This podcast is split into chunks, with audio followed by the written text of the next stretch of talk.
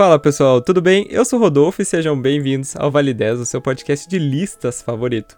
Pra felicidade aí dos otakus de plantão, hoje nós vamos falar aí de anime, o nosso primeiro episódio sobre anime, e como caiu aí justamente no mês do horror, nós vamos falar de 10 animes assustadores para você assistir aí durante esse mês. Para me ajudar, a gente tá aqui com o nosso amigo Jonathan. Olá, pessoal. Que agora está. Ele, ele... Gente, deixa eu contar uma coisa. No aquele episódio que teve dos das músicas que foram para outros cantores, o Jonathan tinha participado, só que aí é, o áudio dele ficou uma bagunça e daí parecia que eu tava fazendo um monólogo quando eu fui editar, aí eu, eu, tive que gravar de novo. Então agora a gente aprendeu a fazer certo. Foi cancelado. e a gente também tem um outro convidado, né, muito especial, que é o Otávio Augusto, que ele vai se apresentar pra gente agora. E aí, gente, tudo bom? e eu não sou muito bom com apresentações, mas eu sou o Otávio e os meninos do podcast me procuraram por causa que, digamos que eu tenho uma certa afinidade com o tema animes e terror. Isso aí. E para fazer essa lista, gente, nós levamos em consideração aí temática, sustos, história, né? E também, óbvio, se o anime é bem feito, porque não adianta né, ser de terror, isso é uma porcaria. E, assim, primeiro a gente vai dar uma passada geral no anime, né? A gente vai, falar assim, ah, é décimo lugar, tal coisa.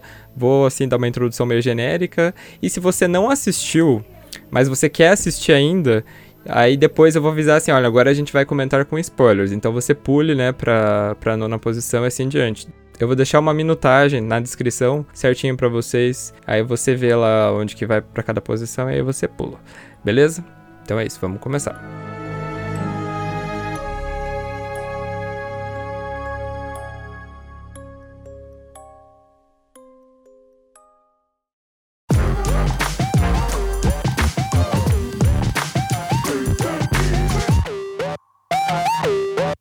Em décimo lugar, a gente vai falar de Hellgirl. O que você faria se você pudesse mandar o seu inimigo diretamente para o inferno? Essa é a premissa de Hellgirl.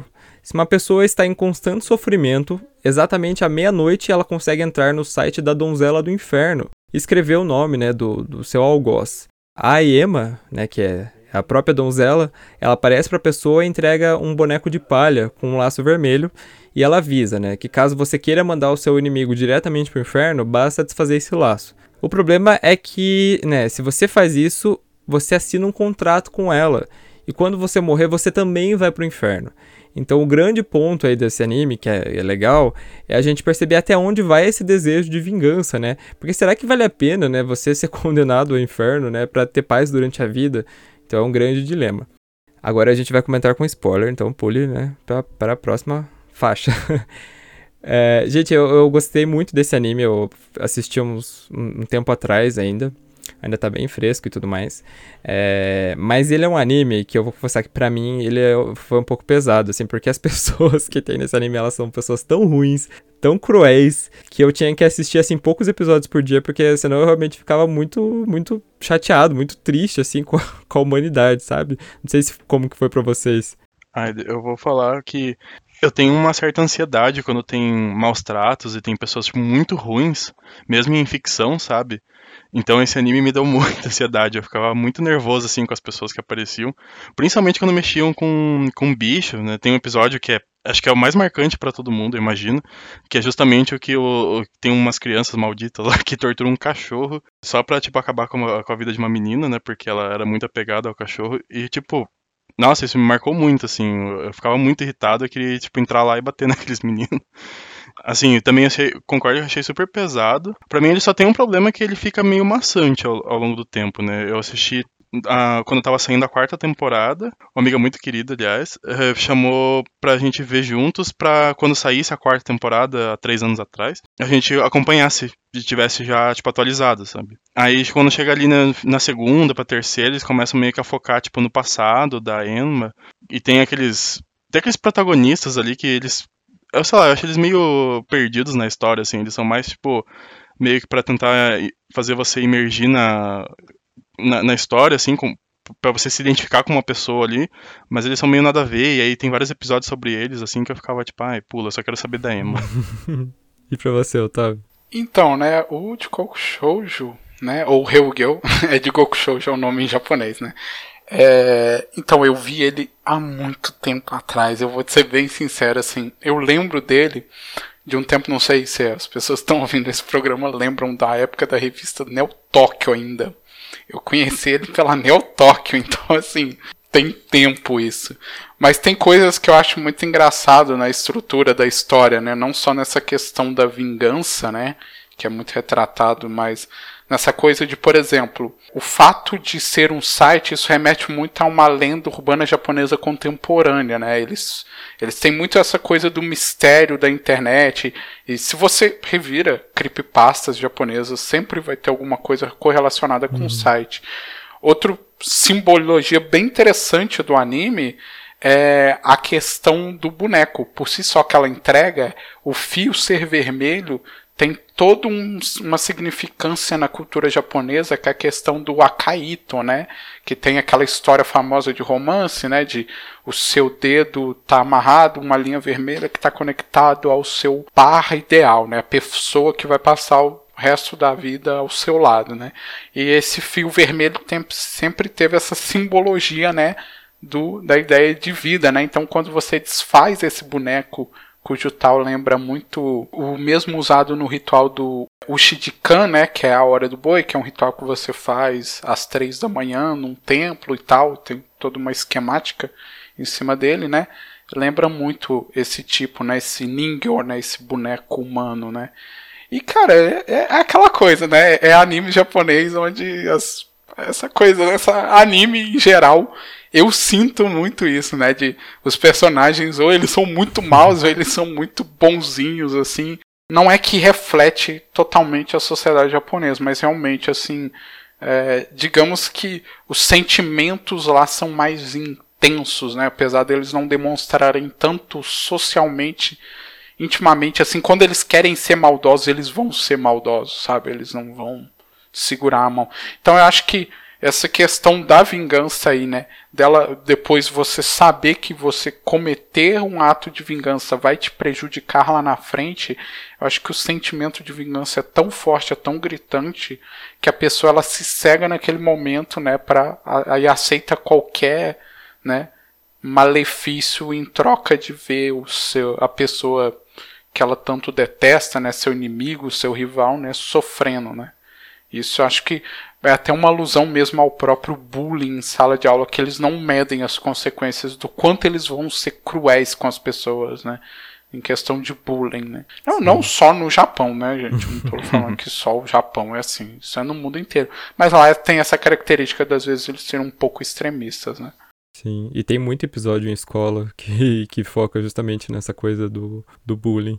E assim, o, a primeira temporada, gente, ela. Os, os, primeiros episódios são bem interessantes, mas como o Jonathan falou, depois, assim, lá pelo. Acho que é nono episódio, entram um, é, dois protagonistas, que é um jornalista e a filha dele. E, gente, eles são muito chatos, pelo amor de Deus, eles são muito insuportáveis. Porque eles querem descobrir a história dela e, e, essa parte é até legal, porque mostra, né, como que surgiu a lenda, como que ela funcionava quando não tinha internet. Então, te, tem um episódio que explica lá que funcionava por carta, né, por correspondência. Essas partes são legais, mas assim, eles são tão chatos que você, tipo, quer ficar passando, assim, só pras partes da vingança. Ah, uma coisa que a gente não falou que é super interessante é que assim, gente, depois que a pessoa aceita né, o contrato, a própria né, donzela vai buscar a pessoa, tem sempre uma cena no final que é a, é a, essa pessoa sendo levada para o inferno. Então, geralmente acontece uma super humilhação com essa pessoa, ou ela, eles fazem uma coisa que deixam ela super amedrontada, né? Colocam ela numa situação ali bem, bem zoada. Eles até perguntam, né, se ela, se, se ela quer se redimir, se ela viu o que, que ela fez. Geralmente a pessoa fala que não. E aí ela, ela tem um, um verso, assim, né, que ela repete, que eu não vou saber falar com certeza mas que daí, tipo, ela leva a pessoa pro inferno e aparece ela no, no barco, né? Levando, realmente levando a pessoa. Essa parte eu acho muito bacana. Essa parte, assim, que eu esperava todo o episódio para assistir essa parte, né? De como que. Como aquela pessoa, filha da puta, vai ser mandada pro inferno, sabe? Ipen Shindemira. É, é bem isso. Sim, essa, é muito bom isso. O Otávio tava falando da, dela ser baseada numa lenda e, e características do Japão. E eu lembrei também, em compensação, os personagens mala que tem, que eles só ficam correndo de um lado pro outro e nunca chegam na hora certa. É, tem também os assistentes delas, que em compensação eu acho muito legais. E eles também são bem, assim, bem característicos, assim, né, de cultura japonesa, tipo, as vestimentas, o jeito deles de falar. Eles também têm os episódios da história deles, que eu acho muito legal. Sim, sim. É bem legal o episódio das histórias deles mesmo. E a segunda temporada, gente, ela, eu acho ela bem melhor que a primeira, vou confessar. Tem um outro protagonista, né, que é um menino que, gente, a história dele é, tipo, mil vezes melhor do que a da primeira temporada. É, é uma história super triste dele, meu Deus do céu, é de chorar, assim. A terceira temporada, acho que eu nem, eu nem lembro quem, se teve, se tinha fio condutor. Na terceira, acho que tinha uma menina que era meio alguma coisa a ver com reencarnação dela. Era uma coisa assim, só que eu também não lembro muito, porque eu assisti meio. A terceira eu já tava meio cansado, porque eles estavam muito perdidos. é, a segunda temporada eu acho que é melhor. E meu episódio preferido ah, você falou do episódio do cachorro. Gente, esse episódio foi um que eu chorei assim horrores quando assisti. Mas o meu episódio preferido é o primeiro da segunda temporada, da menina que sofre bullying e não sabe de quem ela sofre. E daí ele conta toda a história, né? Que toda noite ela entra no site, ela escreve o nome dos amigos, dos colegas da sala, e ela paga porque ela não sabe quem que faz bullying com ela. E no final, né, como a gente tá falando com spoiler, é tipo uma professora que é meio que obcecada por ela. Aí, tipo, ela manda a professora pro inferno, né, e tudo mais. E aí quando você pensa que, tipo, ela vai ter um, um, um tempo de paz, assim, depois no final do episódio, que ela já tá meio que fazendo amizade com uma outra menina, né, porque ela não tem amizade com ninguém na sala. Acontece um negócio ali que ela percebe que um dos, dos bullying que ela sofreu ali foi causado pela outra menina, não pela professora. Aí você fica com aquela cara de, mano, essa menina sofreu, hein? E ela ainda vai pagar no final da vida, né? Porque tem essa condição. E, e não resolveu totalmente o problema. Sim, é o ponto principal do anime, né? Tipo, você faria isso por vingança, né? E só um comentário, né? Você falou do negócio do cachorro e eu fiquei assim, cara, será que isso era uma tendência da época? E realmente, eu não sei se vocês lembram de Elfen Lied, que também Nossa. tem um episódio de, de maus tratos a cachorro, né? Aí eu bati as datas aqui, eu, ah, não, é dois anos de diferença, então tava na época de bater em cachorrinho, né? Pra mostrar que era vilão. Nossa, de Alfinite é muito pesado. É, então, assim, você falou do episódio do cachorro, foi, peraí, deixa eu ver aqui um negócio. E, gente, só por último eu queria avisar que existe o site, tá? Eles fizeram o site, assim, pra divulgar o anime, né? E se você entra meia-noite, você consegue colocar o nome de alguém lá e tudo mais. E não sei, eu vou deixar, na, vou deixar o link na descrição e, e coloco o nome de alguém por sua conta e risco.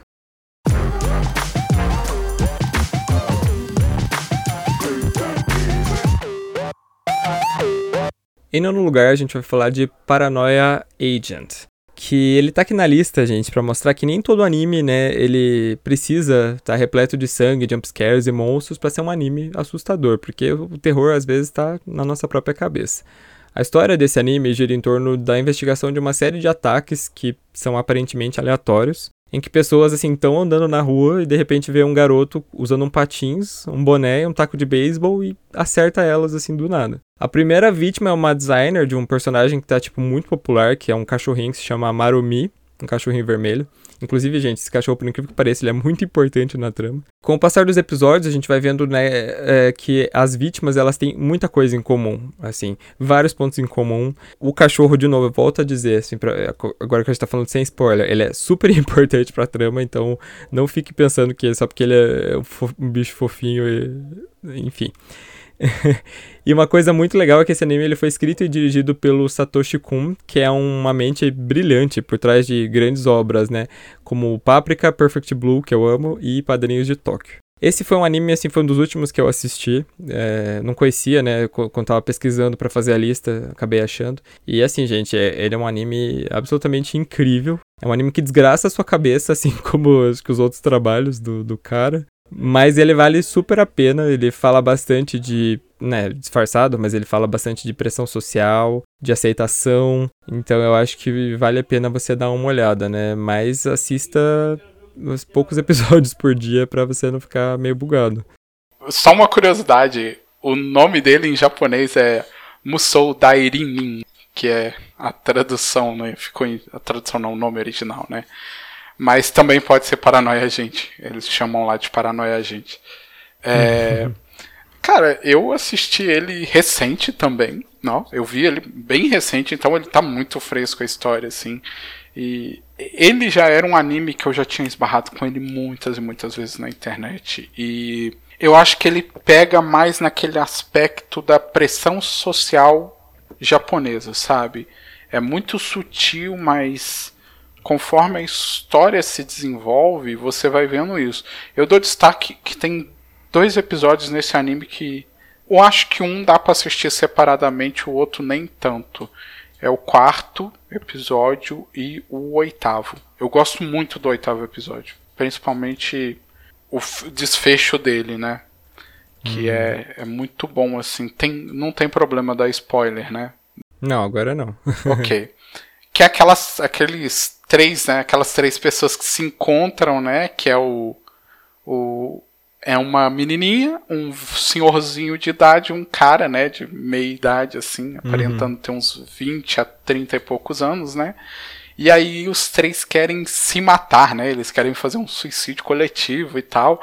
Só que é muito engraçado, porque o, o cara e o velhinho, não, a gente não pode deixar essa menina se matar ainda, ela tem muito para viver e tal. Eu fico assim, poxa, né? Que engraçado, dois suicidas preocupados com a vida, né? E aquilo fica girando, e aí você vai vendo que eles vão tentando se matar e não funciona. E, e quando dá o final, que aí você fala, nossa, sério que eles já estavam mortos. E aí eu pensei, pô, eu acho que eu vou ter que assistir esse episódio de novo. Porque aí muita coisa que acontecia no episódio que eu falava, isso não faz sentido, sabe? Pô, eles estão na casa, demoliram a casa e ninguém viu eles lá dentro, era pra estar passando no jornal.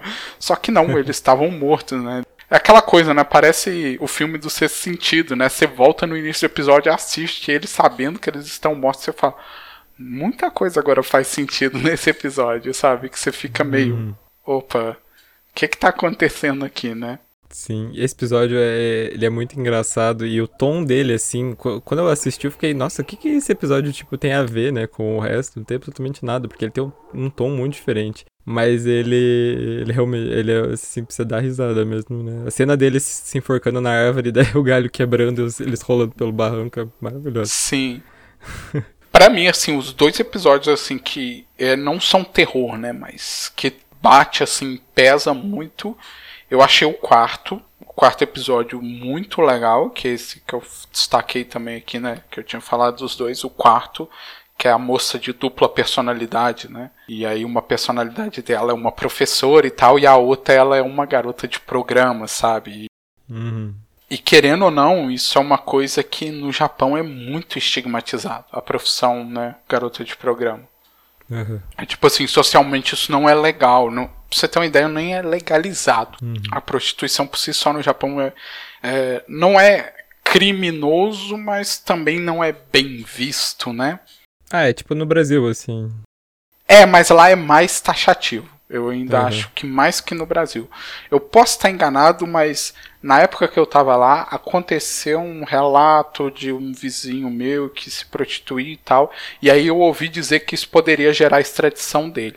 Tá? Eu não sou um grande especialista em leis japonesas, né?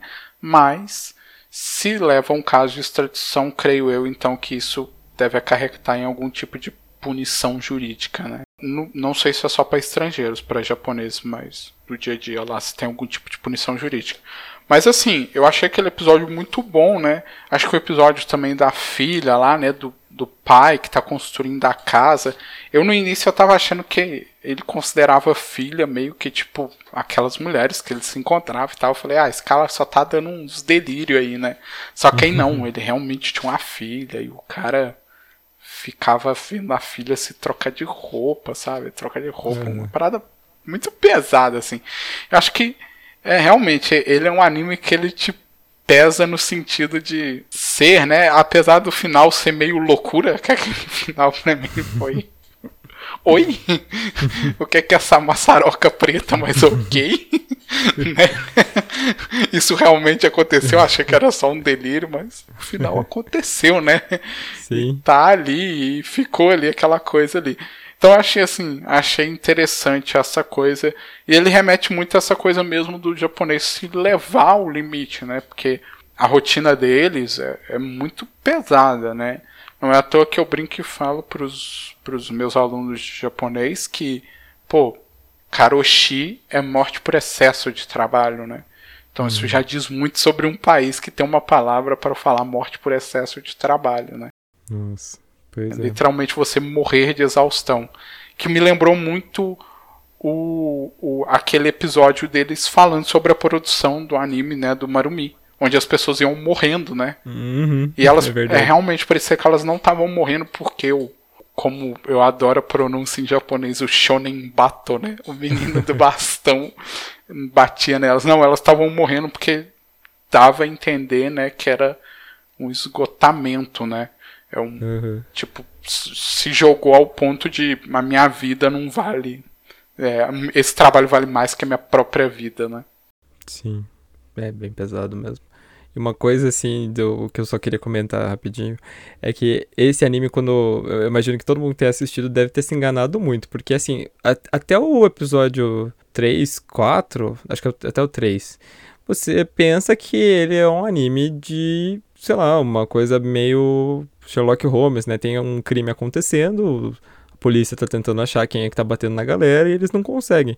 E de repente o menino é preso. E aí você pensa, tá, ele foi preso, mas sei lá, estamos tá, no episódio 5, né? Já vai acabar? Como, como se tem mais um monte de episódio ainda pela frente? E de repente, né, eles chegam à conclusão de que na verdade esse menino ele tá fingindo que ele é o tal do, do Shonen Bato. E aí depois o menino ainda morre. e as coisas continuam acontecendo. E daí aí depois disso descamba pra uma coisa muito louca, mas uma coisa muito louca que, no final das contas, faz um certo sentido, né? Como o Otávio explicou. É, Joe, você quer falar alguma coisa sobre esse anime? Sim, eu não vi ainda, e mesmo com spoiler tudo, ainda quero muito ver. Eu também tô naquela situação do Otávio que ele vive aparecendo assim, recomendação, lista, My Anime List, mas eu acabei não pegando pra ver. Mas, nossa, tipo, a premissa é muito interessante e eu, eu gosto muito mais assim quando o terror é mais levado pra suspense ou terror psicológico, assim, né? Mais do que aquele terror clássico. Então, eu fiquei super curioso. E também porque do Satoshi eu vi o Perfect Blue, que eu acho muito bom. É um super filme, assim, que também me deixou bem. Assim, eu, eu queria desesperadamente saber o que ia acontecer no final, sabe? Então, por ser também outra obra dele. Com certeza vai estar na minha lista em breve aí pra ver. Sim. Ai, Perfect, Perfect Blue é maravilhoso. Meu e Deus. Um último comentário: a abertura desse anime é muito chiclete. É, sim. Você vai ficar cantando. A, a, o primeiro trecho dela vai ficar em loop na sua cabeça durante alguns dias aí. É verdade.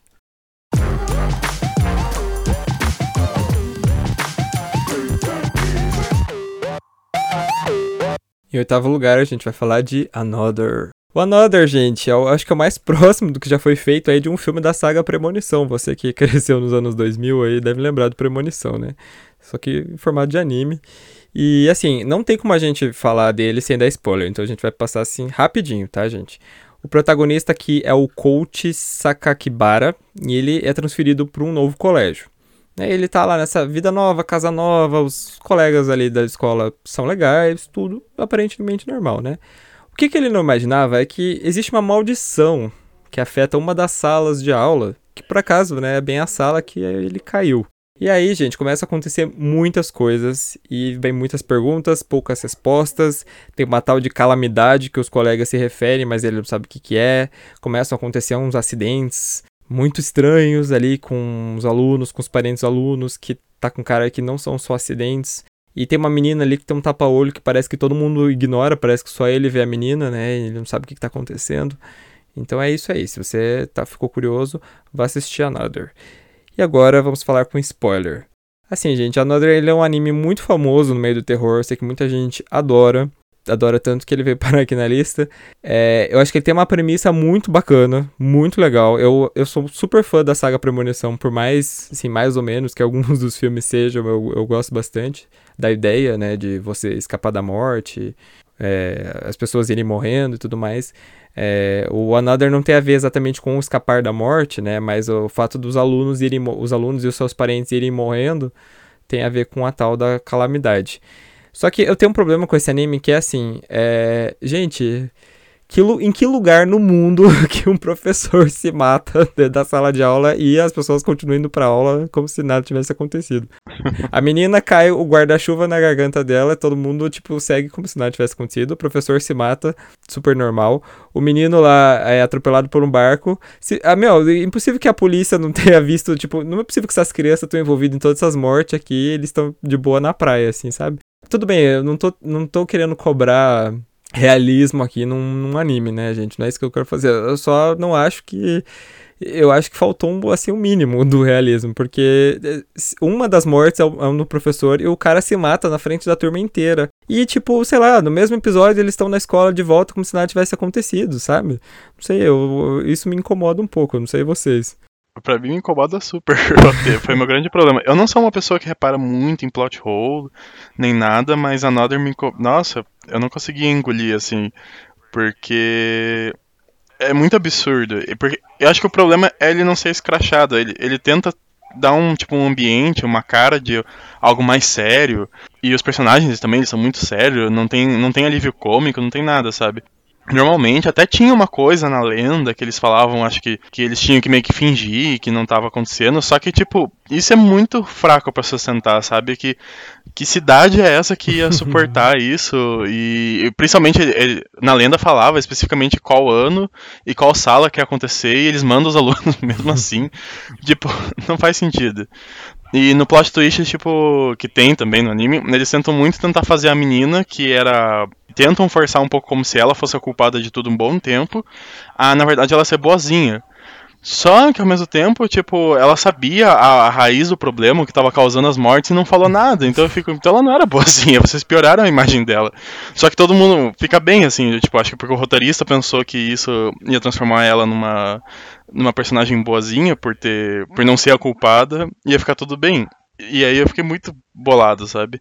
Aí também tem dois momentos. Tem o. Esse personagem que você falou do que morre atropelado por um barco. Eu acho o episódio dele muito zoado. Porque é um episódio típico. Todo anime, assim. É, tem um episódio de praia. Que os protagonistas vão todos pra praia e eles vão ficar só, tipo, socializando. E aí eles resolveram colocar isso no meio do anime. Tipo, tava todo mundo morrendo, tudo pegando fogo. E aí eles vão pra praia. e aí tem essa morte bizarra. E no final também tipo, dá a entender que a maldição chega num estado que faz todo mundo surtar e eles começam, viram quase que um, um Battle Royale lá, no, no, lugar que eles estão viajando. Só que também achei muito assim. Tipo, não ficou uma explicação bem. Bem costurada com o resto do anime. Ele é só do tipo, ah, precisamos acabar, então vamos matar todo mundo, sabe? A sensação foi essa. Enfim, eu, eu não consegui, assim. Eu sei que muita gente gosta, mas. Ai, eu, eu assisti assim e eu ficava, meu Deus do céu. Então, né, Another. é, eu, pessoalmente, não gosto de Another. Eu, na época, assim, não vou negar que eu assisti e fiquei... Uau, Another, morte do guarda-chuva, ai, guarda-chuva, guarda-chuva daqui, de lá, né? É, mas aí, quando chegou o plot twist, eu fiquei... É? Pois é, né? Não vi essa voadora chegando na minha cara, que horrível. Nossa, gente, eu tenho um mangá de Another, assim, ao ponto que eu escondi esse mangá na minha prateleira. Ele tá aqui em algum lugar que eu tava até caçando ele, vai. Acho que deve ser tão ruim que eu botei essa porcaria lá pro fundo, assim. Desculpa quem é fã de Another, mas assim, pra mim não dá, sabe? Acho bem fraquinho, sei lá. Tudo, tudo nesse anime é muito esquisito, sabe? Ele é só eu acho que a Noder tentou muito. Ele queria ser chamado, né? O Ringo, que é o nome original em japonês, mas literalmente nadou, nadou, nadou e foi morrer na praia. Nem atropelado pelo barco ele foi. Morreu na praia mesmo. Mais triste ainda. Eu, eu não sei, assim. Eu acho que ele, ele choca muito pelo gore semi-gratuito, né? Porque tem censura, mas eu confesso que o final dele dá uma, uma caída. É, eu também acho que foi um final assim que tentou tanto ser inovador, fazer foi um plot twist meio dos, dos filmes mais novos do Shyamalan, gente, que que pegou um plot twist e, e tirou do nada assim, falou, aceitem. Já que a gente tá falando com spoiler, né, só pra talvez você que não lembre, no final quem que era o aluno extra, né, que tem um aluno extra sempre em cada turma, na verdade era a tia dele, que era a professora substituta, acho, se eu não me engano. E tipo, gente. Não, ela nem era professora substituta, ela era assistente da classe. Que era uma coisa mais surreal ainda, que eu ficava assim, gente. Como assim? Não, já começou que ela, ela, meio que assumiu a classe porque o outro professor se matou. E que nem o Rodolfo falou, se matou na frente da turma e tá tudo bem. É, não, ela começa como assistente, eu falo, mas só essa sala tem assistente, né? Ah, e ninguém percebeu. É, não, e aí ela ia pra casa, mas ninguém na casa do menino avisou pra ele que a tia dele tava morta. ele... Não, e depois eu até fiquei pensando assim, ó, tô pensando aqui agora, eu falei, será que se eu reassistir a Nodder sabendo que ela tá morta, será que eu vou notar que ela tá morta assim? Ou não, né? Só vai ser um negócio meio esquisito. É, eu acho que dá pra saber, assim, porque das cenas que eu lembro que ela tá, Tipo, quando ela tá conversando em casa, ela só conversa com ele. Porque os. Acho que os avós dele, né? Nem aparece, aparece nem, a nem sombra aparece, deles, né? Só, só voz, eu acho. É. Eu me lembro, não lembro muito, gente, desculpa. Eu sei que tem, tem uma cena do avô dele rezando, que aparece a sombra, assim, que depois, no final, quando, ele, quando eles né, notam que é ela, que é o aluno extra, aluno extra, né, enfim. É, daí ele lembra, assim, que o avô dele tava rezando pela alma dela. Eu fico tipo, meu, ok. Ah, que bom. Tinha um altar na sua casa com a foto dela e você nem percebeu, né? bom. Só uma decoração diferente. Esse menino é o japonês menos japonês que eu já vi na minha vida, né? Pra nem reconhecer um altar budista de pois é. póstumo. É. O protagonista, inclusive, é, ele é meio, meio paçoca, assim, né? Porque ele não faz nada. ele, ele, é muito passivo. e a menina. A menina é bem aquela coisa extremamente estereotipada, né? A menina, pra começar, ela usa um tapa-olho. E que, tipo, ela fala baixo, né? Tudo bem que ninguém fala com ela por causa que eles estão ignorando ela, né? Pra tentar se desviar da maldição. Mas mesmo assim, ela parece que se saiu do, sei lá, do, do século XVIII, né? Eu não sei essa, essa coisa do. Como que é, porque a Noda originalmente veio de um livro, né? Uhum. Então, assim, eu não sei como é a versão original do livro e tal. Mas eu vou ser bem sincero, eu acho que é muito assim. O autor, pelo menos, ou o diretor do anime, sei lá, a pessoa foi muito infeliz em. Ah, eu vou colocar uma menina muito branca, quase fantasmagórica, com tapa-olho, que fica indo no necrotério de madrugada no hospital, porque é muito comum, né? sei lá.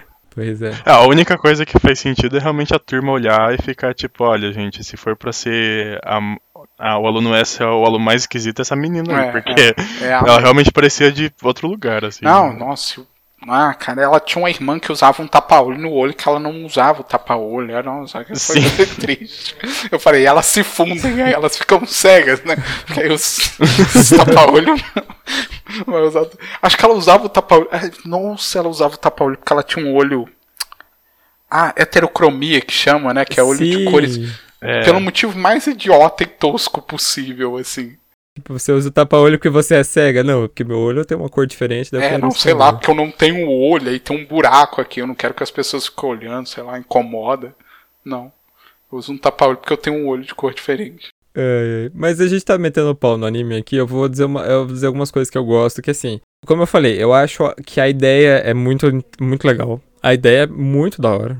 Assim, eu adoro essas coisas de maldição e tudo mais. O problema é que pecou justamente na execução. Mas alguma das algumas das mortes são, assim, super bem feitas. É, um, pontos especiais pra enfermeira que morre no elevador. Acho que a morte dela é, tipo, a melhor. A mais, assim, que tá no lugar certo na, na hora. Quer dizer, lugar errado na hora errada. E ela acaba morrendo.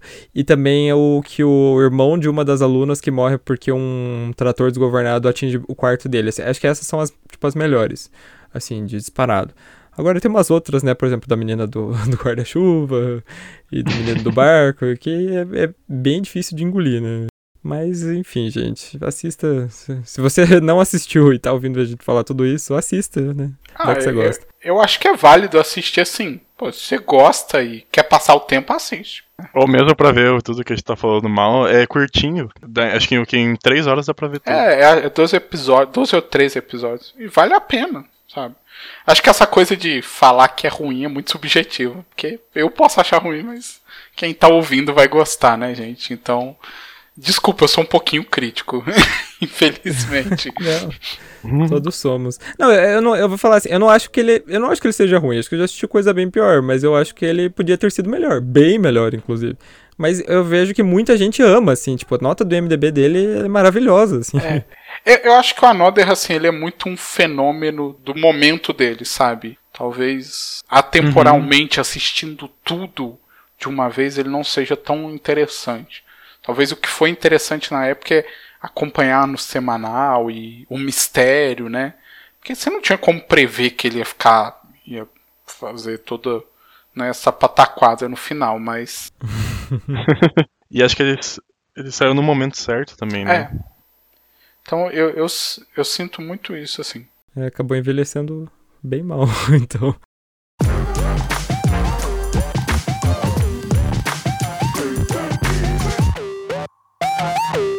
Em sétimo lugar, a gente vai falar de Ghost Hunt. Esse anime aqui é o mais leve da nossa lista, mas ele também é um dos mais legais, porque ele tem toda uma vibe assim de Are You Afraid of the Dark, Goosebumps, eu já vou explicar melhor. É, tudo começa quando a estudante Amai Taniyama quebra acidentalmente uma câmera de vídeo, né? Quando ela entra numa, numa escola antiga. E para pagar, ela aceita trabalhar como assistente no Instituto Shibuya de Pesquisa. Tudo bem, mas cadê o paranormal né, disso? É, acontece que esse instituto investiga justamente ocorrências paranormais. Então ele tem estudiosos, tem técnicos.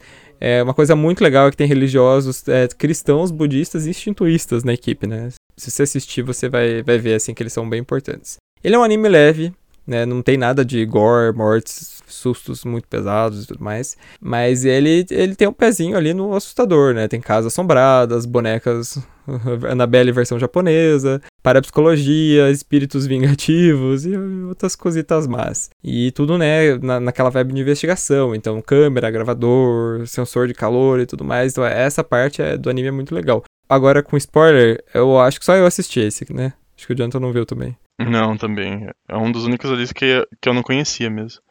É muito legal, assim, é, essa coisa da investigação, né? Então, tipo, ela é uma, adolescente, né? Ela tá no ensino médio. Aí ela, sem querer, entra na escola que eles estão investigando e acaba derrubando a câmera. E aí ele, tipo, fala, pô, você vai ter que pagar, né? ah, não tem dinheiro. Ah, então vem trabalhar pra gente. Então ela vai. E, e aí tem essa coisa, né, de tipo, eles estão lá, uma coisa meio XXX-holic, que eles estão lá de boa lá no instituto, e chega alguém e fala, pô, tem um caso para vocês. E daí eles, não, vamos investigar, né? E os arcos, eles são pequenos, assim, três, quatro episódios para cada, pra cada investigação. Então ele não cansa muito. Uma outra coisa legal, né, do anime, é que ele tem muitos conceitos de muita coisa do paranormal. Então no primeiro episódio eles estão lá investigando a escola e eles descobrem que né, não é a escola que é assombrada, é uma colega da Mai que ela, ela é jovem, né? E não sei se vocês estão ligados no rolê de poltergeist, essas coisas. Dizem que meninas jovens atraem muito esse tipo de fantasma, entre aspas. Então o que, que tá rolando ali na escola é culpa dela, porque ela tá muito estressada e muito na vibe do paranormal e ela acaba atraindo esse tipo de coisa. Daí eles, né, dão uma. fazem um descarrego ali na menina e o negócio passa. E aí, no outro episódio já é a boneca assombrada, aí um outro é de escola também. Mas é, tem, uma, tem uma outra, outra vertente, né? Tem, tem a ver com rituais e outras coisas. Aí tem um outro episódio que é com. tem a ver com um espírito que, que vive na parede, uma coisa assim, não lembro direito, mas é que ele morreu e é, é uma casa que ela é toda torta, toda bizarra, com um bilhão de quartos e toda construída de um jeito estranho.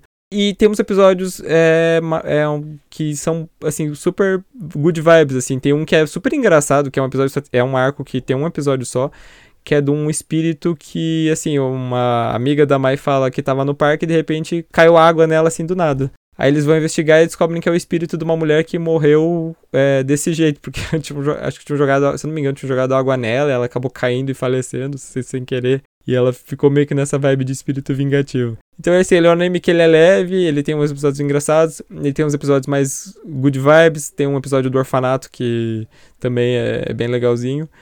E ele tem os episódios assustadores, né? E tudo envolto nessa coisa do, da pesquisa paranormal que pelo menos eu adoro. Acho que foi por isso que eu gostei tanto desse anime, eu acho, e achei que ele super valia entrar aqui na lista. Esse negócio engraçado que você estava citando sobre esse anime, mesmo que eu não tenha visto ele, é, é curioso essa coisa do espírito vingativo, né? Que a gente entra muito naquela coisa de que é, normalmente espíritos vingativos não são yokais, tá? Eles são yureis. Yureis é mais voltado para espírito vingativo. Então, normalmente o yurei é uma pessoa que morre, né? E aí ela tem ela vai deixar alguma marca assim, né? Um dos yureis mais populares, talvez no Japão, e espero que tenha um episódio nesse anime sobre isso. Não sei se tem. É, dois que eu conheço, né, que são muito populares. É a Kutsakiona, né? Kutsakiona, que é a mulher da boca cortada.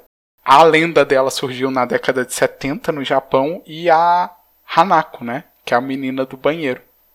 A loira do banheiro, aspas, aspas, do Japão. Pior que não tem, porque ele não trata tanto da parte do folclore japonês, ele trata mais da parte, assim, de fenômenos paranormais gerais, ah, assim, então, sim. como eu falei, poltergeist, bonecas é, assombradas, esse tipo É, não, coisa. então ele foi por outro viés, assim. Ah, bonecas assombradas podia ser o Tsukimonogami, né, que é os objetos que pro folclore japonês é basicamente se você fica 100 anos, né, se um objeto tem 100 anos, depois de 100 anos ele vai criar vida. É Tsukumono, Tsukumonogami, que é o nome correto. Eu sempre troco os kanjis. Mas é, são objetos que ganham vida, né? Então normalmente pode ter essa correlação, assim. Eu sei que tem até uma lenda bem famosa de uma boneca que o cabelo dela até crescia, né? Sim, sim. Essa eu conheço. É, isso é mais uma lenda urbana. Isso não está uhum. incluso no, no folclore japonês. Isso virou uma lenda urbana deles, assim. Que é um Entendi. pouco difusa essa questão de folclore, né? O yokai é mais folclore enquanto lenda urbana, né? Hoje em dia se misturou um pouco, mas né, ela não tá em registros de folclore. Entendi. Eu vou falar aqui de outro anime, ainda no sétimo lugar, mas é que só porque a gente entrou nessa. Além dessa coisa de investigação paranormal, a gente falou um pouquinho de, de folclore, yokais e tudo mais. É, esse eu sei que o Jonathan assistiu. Não sei se o Otávio assistiu um anime que se chama Histórias de Fantasmas. Histórias de Fantasmas. Eu já ouvi falar muito dele, mas eu não assisti porque acho que na época que ele passou aqui no Brasil era, era TV fechada? Ele passava no Cartoon. é, 2005, não, eu não, não tinha. Na minha cidade não tinha. Sky, essas coisas, eu sou muito do interior. Então eu nunca assisti ele. Mas eu já ouvi falar muito dele, assim. Ele ser bem famoso. Foi por lá que eu acho que muita gente conheceu a Hanako, né? Que é a loira do banheiro, entre aspas, né? Ela, ela era um personagem recorrente. Ela era bem boazinha. Eu não sei como é a lenda dela de verdade, mas ela era super boazinha no, no anime. Se eu não estou enganado, eu acho que esse anime ele enquadra os quatro grandes fantasmas da escola, né? Que é a Hanako, o piano que toca a partitura de Mozart sozinho, um negócio hum. assim. Sim, o, uhum. o esqueleto de anatomia que se move sozinho. E se não me engano, acho que as estátuas ou os quadros que te acompanham nos olhos, com os olhos, algo assim. Tem a estátua de um professor, de um educador bem famoso no Japão, agora eu não vou saber o nome, mas é que ela é uma estátua que anda, ela aparece mesmo. Esse anime, ele, ele foi muito minha adolescência, assim. eu assisti muito quando eu era adolescente. É, apesar de eu não ter visto, eu, eu sei desse por alto porque é famoso esses quatro pilares dos fantasmas de escola japonesa. É. Só dando uma pincelada no História de Fantasmas, que acabou ficando de fora porque não dá pra, não dá pra trazer mais, né, do, de 10 animes, infelizmente. Mas ele conta a história de uma menina que ela se muda pra uma cidade onde a mãe dela tinha crescido, com o pai e com o irmão, a mãe dela já é falecida. E aí ela Tipo, tem, tem, o prédio da escola. Isso também é uma coisa que existe até, até no Ghost Hunt, tem a, a, mesma coisa. Tem o prédio da escola nova e tem o prédio da escola antiga. E aí na escola antiga é, existem muitos fantasmas, muitos fantasmas mesmo. E eles acabam entrando lá, agora não vou lembrar porquê, ela e um grupinho de amigos que ela faz ali. E aí elas descobrem que a mãe dela tinha sido diretora dessa escola antiga e que ela tinha um diário porque quando ela era da mesma idade da protagonista, ela exorcizava esses, esses yokais. Né, né, desculpa, você não é yokai, né? Como é que é? Depende, pode ser yokai ou yurei. Se for fantasmas de pessoas que buscam vingança, é yurei. Então são yureis famosos, pra não, não falar errado. E aí tem, a gente tem a, essas lendas aí bem famosas do Japão, né? A Hanako ela aparece, mas ela é, é, boa, né, no anime, como eu falei. Mas, por exemplo, o segundo episódio é sobre. Eu vou pedir até ajuda pro Otávio, é uma lenda que é do papel vermelho e papel azul. Ah, sim, eu conheço essa. Eu já ouvi falar do banheiro, né? Uhum. Que aí você entra numa cabine do banheiro e aí teoricamente não tem papel, né, para você se limpar. E aí você ouve uma voz do lado de fora perguntando: "Ah, você quer o papel vermelho ou o papel azul?" Dependendo do que você escolher, você vai ter um tipo de morte diferente, né? No final da história você só vai morrer. Normalmente essas lendas urbanas japonesas nunca tem um meio de você sair assim, né? É, pois é. No máximo você falar, não quero nenhum, né? Obrigado. Tô bem. Eu, no anime, ele, eu sei que o um dos protagonistas ele pede amarelo e ele é quase arrastado pra, pra uma outra dimensão, mas enfim. É, eu, eu já ouvi, tem essa vertente também. Ah, se você pedir uma coisa que não tem, mas mesmo assim você vai se lascar. Ou seja, é, é literalmente, né? Não, entrou ali, alguém falou. Um beijo, um abraço. É, é só nesse anime mesmo que eles têm como exorcizar, né? Porque a, a mãe dela deixou escrito como é que faria para exorcizar os, os fantasmas da, que, que habitavam a escola. E aí, em cada episódio, eles acabam exorcizando um fantasma diferente. Ele é um anime bem assustador, inclusive. Eu acho que se eu tivesse assistido quando eu era um pouco menor, eu teria ficado meio traumatizado. Tem um episódio que é de um fantasma que só ataca crianças quando elas estão sozinhas, que, meu Deus, o fantasma, ele é horrível, de feio, assim. Eu tinha muito medo dele. Mas é, ele é um anime bem bacana, então se você já assistiu Ghost Hunt e não assistiu História de Fantasmas, assista História de Fantasmas. Ah, sim, eu, eu adorei quando eu vi. Ele é bem mais leve, assim, ele não é super tenso, acho que o público-alvo dele é mais novo, mas, mas acho que super vale a pena, é bem legal. E uma adendo, assim, que eu sei que não tem nada a ver com a lista, mas é que eu acho a dublagem dele brasileira bem competente, né? Só que ele é um meme nos Estados Unidos porque a dublagem americana é muito zoada. Eles, o estúdio que ia fazer tava falindo e aí a empresa meio que fechou e deixou todo mundo sem pagamento. Aí, como revolta, eles pegaram e gravaram assim, tipo, nossa, encheram de palavrão, é umas putaria que não tem nada a ver. É uma experiência à parte, assim, assistir esse anime dublado em inglês. Nossa senhora, nossa, vou até procurar depois. é, qualidade.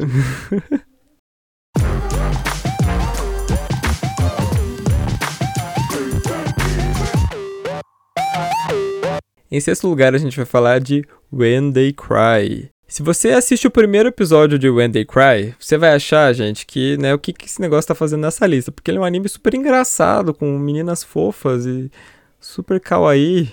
É, mas não se engane, o anime se passa aí numa pequena vila que se chama Hinamizawa e ela guarda um segredo muito obscuro. O protagonista aqui é o Keiichi Maebara. Na cidadezinha tem um festival típico ali, né, um Matsuri da cidade, e ele descobre que existe uma maldição ali que afeta essas pessoas, que afeta to toda a vila. E depois do festival, sempre uma pessoa morre ou desaparece, né? Em teoria, é, todo ano uma pessoa morre e uma desaparece, né? Em teoria dever, deveria acontecer isso, mas depois quando a gente for falar dos spoilers, a gente vai explicar. E aparentemente tem alguma entidade ali que é reverenciada pelos locais, que tem alguma coisa a ver com isso, mas fica uma coisa meio nebulosa. E só que aí, gente, o anime vira uma grande paranoia, né? Porque o Kate começa a desconfiar de todo mundo, inclusive das amigas dele. Então é um anime assim que ele vai de 0 a 100 rapidíssimo. E ele é baseado num jogo. E o anime original, ele é, tem assim, mais de um arco, né? Tem vários arcos.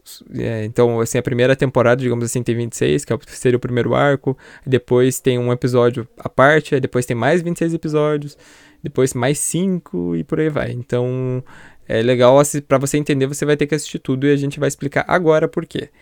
Gente, esse anime, ele é assim, completamente desgraçante de cabeça, porque assim, você assiste o primeiro episódio, tudo bem, isso eu já, já até falei no, no blog sem spoiler. Você pensa que é uma coisa, você acaba descobrindo que é uma coisa totalmente diferente. Aí tá, daí no, no, nos quatro primeiros episódios você vê que as amigas dele são loucas, paranoicas, psicopatas, que estão ali matando todo mundo.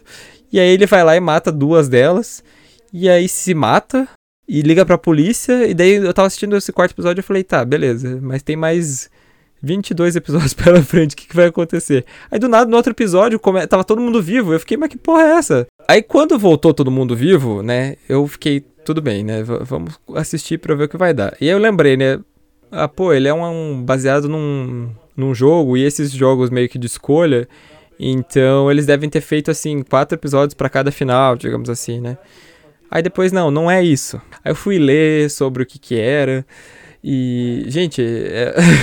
me ajudem aí a, a, falar um pouco sobre, porque tem tanta coisa acontecendo nesse anime que é até difícil de dar uma explicação assim clara e objetiva para vocês. É, então, o que que acontece? O primeiro arco de Higurashi no Nakuni, né, é quando as cigarras choram, né? É, é basicamente assim, a primeira temporada ela é baseada na saga de questões, né? Porque o jogo ele não foi lançado completo, ele foi um jogo lançado na época da, da Comic né? Comic ele foi lançado pela Comic Comic no Japão é tipo um evento, eu fui numa Comic não recomendo. É, é um evento de doujinshi, né? Doujinshi é o quê? É, é mangás, até tem animação, né? Animação feita por fã, jogo e tal. E às vezes muito jogo indie, né? Desse ramo de light novel, né? De visual novel sai dali, né? E aí o Higurashi saiu de um dessas comiques, né? Então o que, que o cara, o criador dele fazia? Ele lançava por arcos. Assim como é, foi é, Life Strange, é, The Wolf Among Us, The Walking Dead, né? Esses jogos que eram lançados por capítulo, meio que o o Higurashi foi a mesma coisa. Então era um capítulo de questão e aí um capítulo de resolução. E meio que a primeira temporada do anime, ele joga questões no ar e não te responde nada. Aí na segunda, ele vai pegando essas pontas soltas e amarrando. Hum. Por isso que ele é confuso. Você termina a primeira temporada e você, o que, que, que aconteceu? Né? Aí você vai para a segunda, você consegue ver que a segunda temporada ela começa a conectar as loucuras da primeira. Não que isso vai tornar o anime fácil de se entender, mas ela vai tentar fazer isso. Uhum. Porque assim, gente, até o episódio 13, que são, ah, são três arcos diferentes, que com, com começo, meio e fim, da mesma história, basicamente, né? Do um episódio que, não que parece que não tem nada a ver com o anime. Aí é um episódio do festival e aí episódios que começam coisas muito loucas acontecerem. Aí a partir do 14 começa uma explicação de por que que tem essa maldição. Ah, a explicação da volta do tempo não tem, tá? Começa só uma explicação de por que que tem essa maldição, né? Por que que tem uma personagem que parece que é meio diferenciada e tudo mais. E aí depois, é, um outro arco, ele vê um mesmo evento que a gente já tinha visto, acho que foi, acho que é do segundo, segundo arco, só que do ponto de vista de outra personagem. E isso é muito bacana. Isso eu vou confessar que eu, assim, achei muito legal. Porque você vê, né, tipo, as mesmas coisas que você não tinha entendido lá no, no segundo arco, você começa a entender um pouco mais agora. Então, isso já faz uma, uma bela de uma diferença. Mas mesmo assim, né, quando acaba né? O último arco, que começa no capítulo 22, né, que, com uma nova linha do tempo, é, a gente meio que fica deixa entender que existe uma, um vírus nessa vila e por algum motivo ele leva as pessoas a se tornarem extremamente violentas. E então a, não, não existe maldição. O que acontece é uma infecção que deixa as pessoas desse jeito. E assim, quando eu terminei desse. Eu não assisti a segunda temporada ainda, eu acho que eu vou, vou assistir essa semana. Assisti só a primeira, os 26 da primeira temporada. Quando chegou nesse final, eu fiquei, gente do céu, como é que é possível eles enfiaram tanta coisa, sabe? Mas assim, ele é, ele é super confuso, é, mas ele é muito da hora, muito da hora mesmo. Não, é core gratuito, muito gratuito, Sim. muito, muito, muito. é, você jogou no YouTube aí, Higurashi no, Nako, é, Higurashi no Nakokuroni Def, você vai ver um milhão de cenas Nossa. de menina socando a cabeça na faca, menina é sendo crucificada e corvo come ela viva, menino tem mão pregada na mesa e por aí vai. é, eu acho que assim, ele é muito gore, assim, muito, muito gore. Ele me lembra muito aquele filme de terror japonês Audition. Ah, vocês, vocês já ouviram já, falar dele, já né? Já vi, já. É, Infelizmente então, já vi tem muito essa pegada desse gore gratuito, assim, né? Não, não sei, eu, eu sinto muito nele. E tá lançando agora também, tá? Essa temporada de atual de animes que tá sendo corrente, a temporada corrente tá relançando o Higurashi. Pelo que eu li, né? Parece que essa atual temporada ela é um remake, não sendo um remake da primeira, porque ela já adianta coisas que não deveria estar acontecendo. Tem coisas, na verdade, que no Higurashi me incomoda, tipo o fato de uma personagem andar com um revólver e as pessoas não acharem aquilo estranho. Eu tô assim, por que ela tá com um revólver? As pessoas não vão questionar isso, não. Tá, é interior, é anos 80, mas, pô, gente, ela tá com um revólver. Duas crianças moram sozinhas no meio do mato e ninguém faz nada. Esse, esse eu acho que é o anime mais anime dessa lista. Ele é muito anime em algumas características. Mas vale a pena. Se você gosta de gore gratuito, vai lá. Sim. Não, mas a história, por mais confusa que ela seja, eu, eu achei bem bacana. Assim, os episódios que falam do, do ponto de vista da, da irmã gêmea, né, da, da, da. Eu esqueci até o nome da menina. Que, que fala do ponto de vista dela, né, dos acontecimentos da, do, do segundo arco, são muito da hora, assim. Eu fiquei absolutamente passado, fiquei igual a mulher lá do, do meme lá, fiquei passado, chocado quando assisti. Mas eu acho que, assim, ele vale muito a pena. É, você não vai entender. Quando você termina a primeira temporada, você não vai entender, gente. Não esqueça. Você vai ter que assistir tudo, você vai ter que ler teorias depois, procurar vídeo no YouTube. Só assim que eu comecei a entender alguma coisa que tá acontecendo. E tem um, um, um dos, um dos arcos, é, foi um que saiu em 2012. Ele pega meio que o primeiro, a primeira temporada também e faz um anime de garotas mágicas, simplesmente. Ele, tipo, tira todo o gore e deixa só a parte feliz. Parece o, aquele arco do Evangelion que eles estão na escola, sabe? Que tipo, não tem nada a ver com ah, o normal. Ah, o Iron Maiden. É aquele mangá, o Evangelion Iron Maiden, né? Que é, que é tipo só, só Slice of Life. ah, eu lembro disso aí. Daí tem umas armas, tipo, normais, assim, não tem nada. Ou seja, o, o Higurashi que não deu certo, o Higurashi Garotas Mágicas é aquele Mahou Shoujo site, né?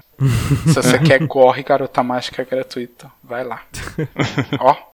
É um anime que tem tudo, gente. Que você imaginar é que eles colocaram, eles colocaram.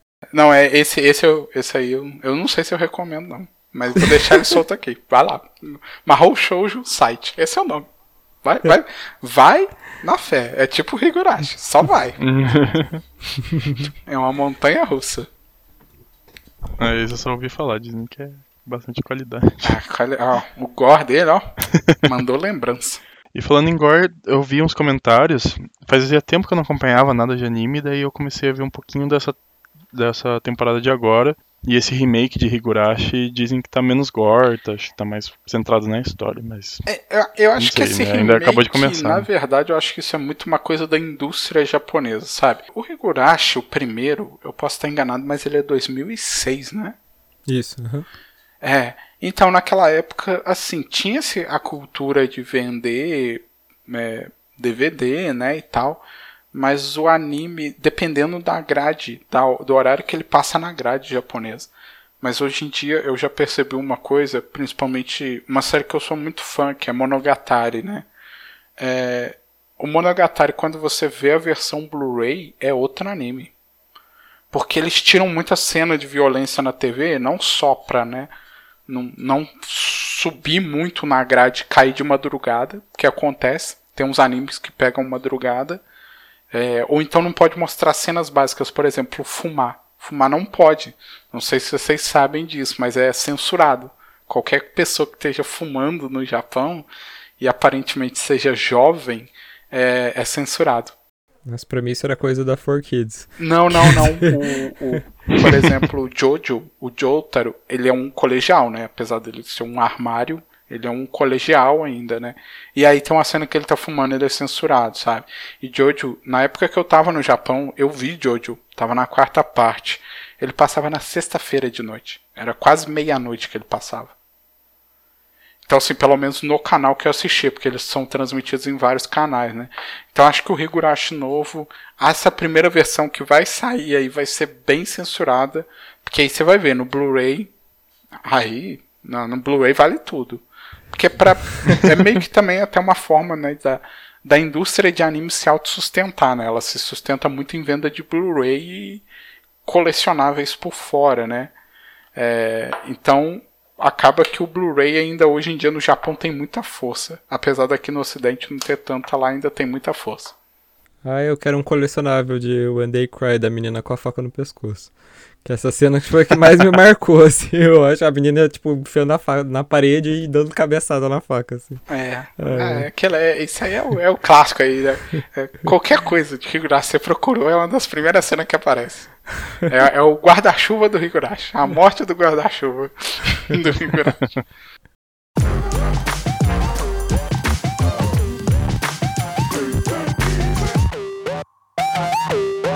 Em quinto lugar, a gente vai falar de Tokyo Ghoul. Na verdade, o Otávio vai falar de Tokyo Ghoul, porque assim, esse dessa lista foi o único que eu não assisti, o Joe também não assistiu. E um amigo nosso, né, o namorado do Joe, ele ia vir aqui falar sobre Tokyo Ghoul, porém ele não apareceu. Então, como o, o Otávio foi o único que assistiu, eu vou pedir pra ele falar um pouco, porque nem na pauta eu tinha escrito, né, porque eu achei que o menino ia falar. Então, Otávio, faça as honras. Sim, né? O, o Tokyo Ghoul, né? Ele é é um anime. Ele foi feito, claro, você tá aqui, ele é um anime, mas ele veio de um mangá, né? Mangá que é produzido na Young Jump. Então, isso já diz muito sobre a série. Young Jump é da Shonen Jump, só que é uma revista mais adulta, né? Senens em geral saem na Young Jump, né? Esses animes com temática mais pesada. Ele é de 2014, né? Produção da Pierrot, né? A história basicamente gira em torno do Kaneki, né? O Ken Kaneki, que ele é um estudante que ele consegue sobreviver a um ataque mortal de uma moça com quem ele estava saindo, né? Que é a Risa Kamishiro. A Risa, até então, ela parece ser uma humana, só que ela se refere como um Gu, né?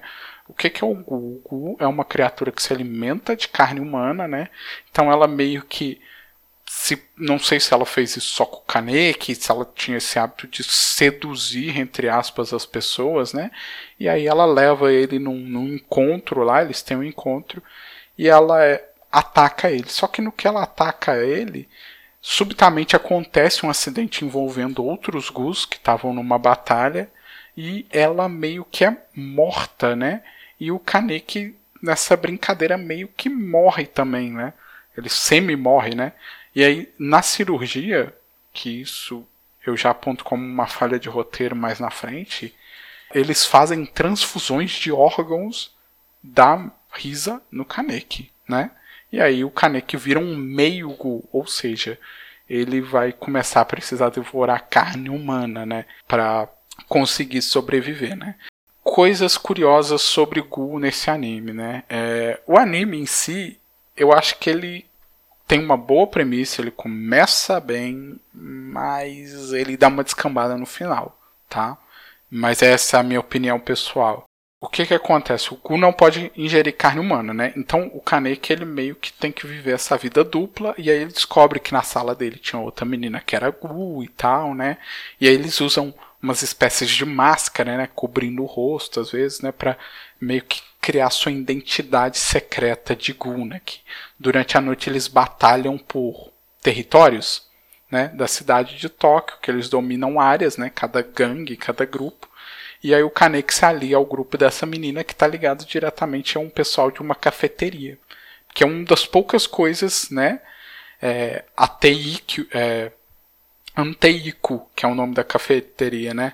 É, é uma das poucas coisas que os Gus conseguem consumir, entre aspas, é café, né? Eu acho que a premissa é interessante, mas eu vou ser bem sincero. O final da primeira temporada me fez desistir de qualquer outra possível continuação do anime. Tem Tokyo Ghoul, tem aí depois tem o Tokyo Ghoul Re, né?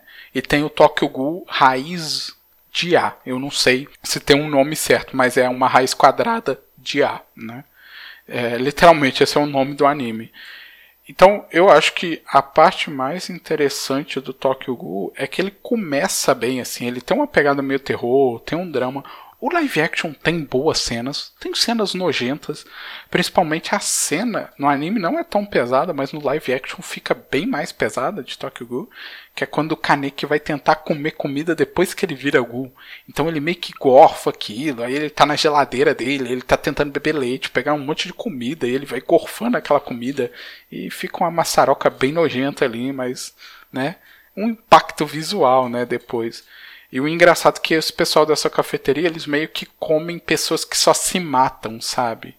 E então eles não meio que matam as pessoas, eles procuram pessoas que morreram em acidente, né, para tentar ingerir esse tipo de cadáver, né, de pessoas assim.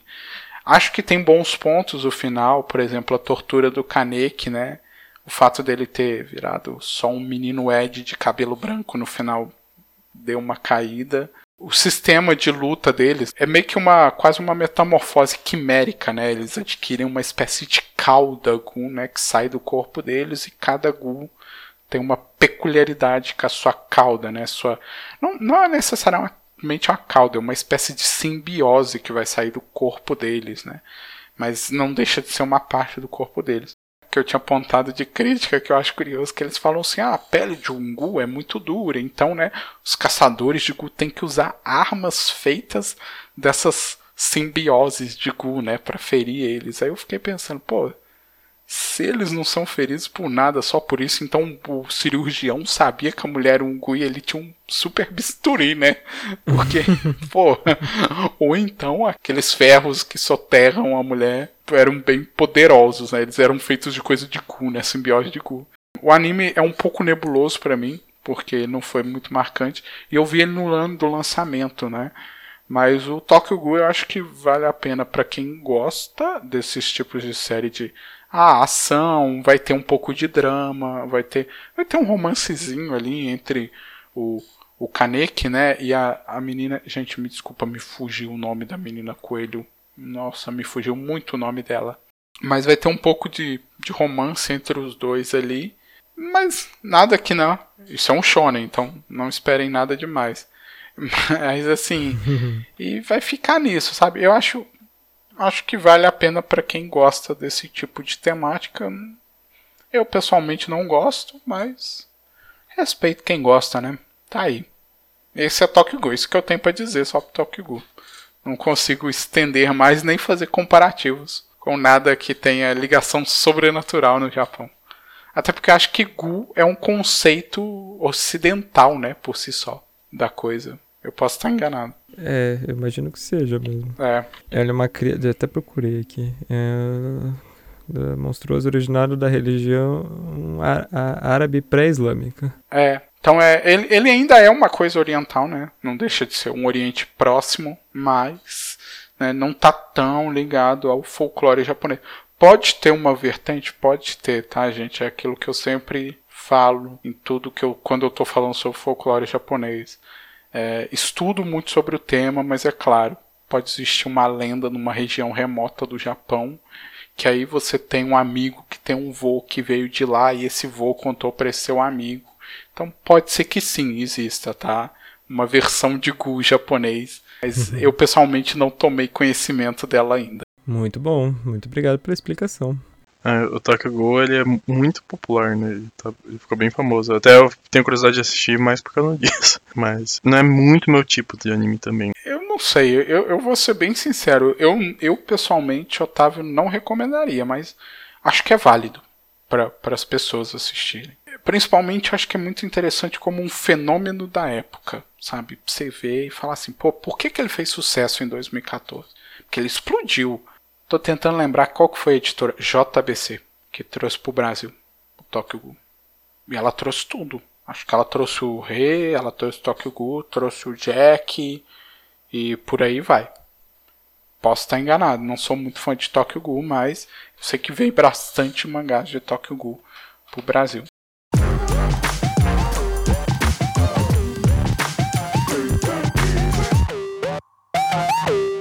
Em quarto lugar, a gente vai falar de Chique. Vocês lembram quando os vampiros voltaram com tudo nos anos 2000? Né, só que isso foi meio mal visto porque a, a quantidade de obras aí, a, a, qualidade delas era meio baixa. Só que Chique aí não fez parte da, da regra, né, mas sim da exceção, porque ele é um anime muito bom. O que acontece? Após a chegada de uma família muito estranha, né, começa uma série de desaparecimentos e mortes misteriosas ali num, num vilarejo rural.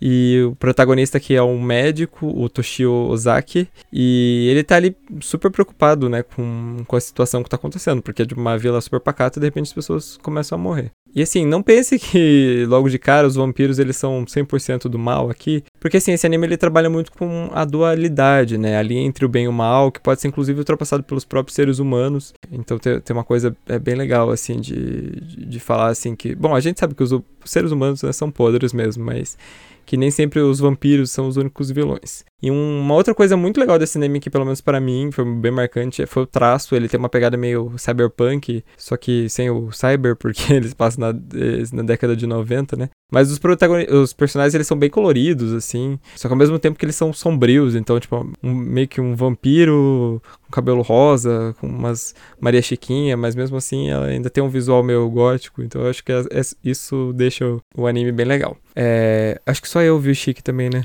Não, eu vi Chique. Ah, você viu o Chique? Sim. Então, o que, que, que, você achou? Você sabe que Chique foi o primeiro anime que me deu um susto, né? Na minha vida, assim. Não sabia. Conte, conte mais o cômodo que eu tô é, ele, é a casa aqui tem dois andares, né? Então tem uma escada que vaza pro andar de baixo, né? Nossa, eu lembro que foi uma guerra pra eu descer aquela escada nesse dia, essa escada. Porque foi o episódio que a menina. A menina de Maria Chiquinha, eu tô tentando lembrar o nome dela. Ah, é Megumi, acho. É Megumi, né? É a Megumi Shizu, é, Shimizu. É, Shimizu, é, Shimizu. É, Megumi Shimizu ela ela sai debaixo da cama do protagonista se retorcendo. Eu acho que é do protagonista mesmo, que ela aparece embaixo da cama, que ela vai saindo assim, tá, tipo, Aí eu olhava para aquilo e falava, cara, se essa porra aparecer aqui na escada, ah, caramba, e eu tava desesperado, eu sozinho em casa.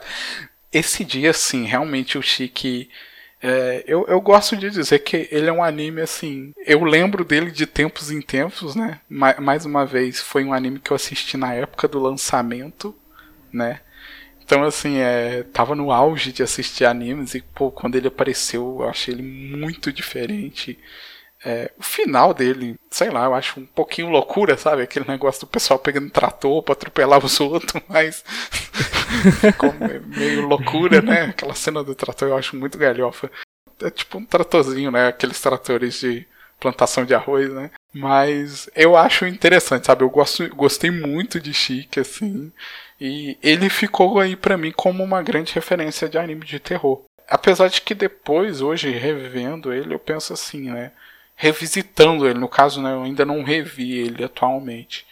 Que eu acho que também vai me dar outra percepção, sabe? Eu, eu sinto muito isso. Isso é mais uma experiência pessoal minha. Depois que eu aprendi o japonês, eu voltei a assistir alguns animes, eles tomaram outra percepção para mim. Não que as legendas sejam ruins e nem que a dublagem seja ruim, mas eu acho que quando você vê no idioma original pegando algumas nuances da língua, algumas coisas ficam até mais interessantes. Uhum. Então, Chique, eu acho que eu queria ter essa experiência, sabe? Até mesmo para ver se, se eu vou ter uma nova sensação ao assistir Chique. Uhum. É. É interessante mesmo. Eu também concordo com o final. Eu achei o final meio já vi ela pegando fogo. a cena do trator é engraçada mesmo. É um final que, assim, a série constrói uma tensão interessante, só que aí do nada, e chega aquele final meio loucura e você fica. Ah, tá, né? tá, né? É quase vira uma guerra, né? Humanos versus vampiros. É. Aí você fica meio assim, é. o que que tá acontecendo? Deixa eu aproveitar para perguntar pro Otávio, então. O vampiro também, né? Ele, ele é uma coisa bem ocidental, né? As lendas de, de vampiro, pelo menos, assim, posso estar falando besteira, já o Otávio já vai me corrigir, mas até onde eu sei, né, isso vem muito da Europa. Sim, esse tipo de vampiro que suga sangue e tal é bem europeu, né? Mas tem um vampiro japonês, sim. O vampiro japonês, ele é um pouquinho diferente, tá? É, ele solta a cabeça dele e a cabeça dele que vai aterrorizar as pessoas. Então meio que para você matar ele, você não deixa a cabeça voltar pro corpo e tal, e quando pega sol ele morre, sabe? Então essa é a variação do vampiro, né? Uma mesma variação também de um conto muito similar, é que se não me engano é na Indonésia ou na Tailândia, que o vampiro ele solta os órgãos aqui que compõem o nosso tórax, né? Um pulmão, um estômago, né? Um intestino voador com uma cabeça que vai gritando atrás da pessoa e vai tentando devorar ela. Então, assim, é, os vampiros eles são um pouquinho mais, digamos assim, agressivos. Credo. Nossa, isso de soltar a cabeça acho que explica muito o jogo. É uma coisa bem recorrente em chefão de jogo antigo, principalmente, tipo, ele soltar a cabeça. Tem um jogo famoso que é Touhou, eu não sei se vocês já fa ouviram falar dele. Sim. Por, por nome eu não lembro, gente. Que é, um, é tipo um bullet hell, né? Uma das chefes do jogo, né, de um dos vários jogos da franquia, é, é uma vampira que solta a cabeça. E aí ela vai atrás das pessoas. Nossa. Ah, aqui ó, eu achei aqui o nome do vampiro é, no Kekubi. No Kekubi, né? Esse vampiro normalmente ele vai soltar a cabeça, né? E aí ele dizem que de dia, né, ele vai comer comida humana normal e de noite ele vai se alimentar de sangue, né? É, tô vendo aqui no, eu tô vendo aqui no Google Imagens. Nossa, eu achei que ele soltava a cabeça, tipo, a cabeça, mas é, é tipo, o pescoço dele meio que faz um fio assim, é, é, pelo menos é, nas ilustrações. Essas mais antigas. É porque essa variação, ele pode ser um no Kekubi, né, ou ele pode ter essa variação de nome igual aparece aí. Isso vai, isso é meio recorrente, tá? Às vezes um, um yokai ele pode ter mais de um ah. nome porque depende da região onde essa história é contada. É, eu tô vendo que tem uns que eles estão chamando de é, Eurocrocobi. Então pode ter isso, tá? Essas variações de nome, tá, gente? Não quer dizer que um yokai chama yokai, é, tipo, ah, no Kekubi é no Kekubi, bater o martelo. Não, pode ser Rokurokubi também, né? Então existe essa variação. O que pode ter, às vezes, é que uma lenda é um pouquinho distinta da outra, né? É, eu só não vou dar uma precisão aqui agora, porque é muito difícil fazer transcrição de japonês arcaico e esse documento aqui não dá para eu pegar agora de imediato e falar assim, ah, é, esse, a diferença tá aqui. Mas esse é o, o conceito que eu tenho de vampiro, né? Pode ser que exista uma história de vampiro em outro lugar, pode ser. Mais próxima do ocidental, sim, mas eu conheço mais essa versão.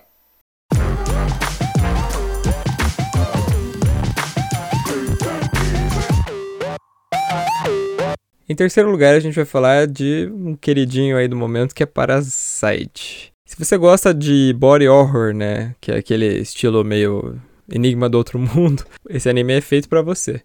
Então, o mundo de Parasite, ele tá repleto de parasitas que se hospedam na gente e se infiltram, acabam se infiltrando entre nós. O nosso protagonista, o Shinichi Izumi, ele acaba se infectando, só que ele não se infecta por completo, né? Uma coisa meio que, que eu tava explicando do Tokyo Ghoul.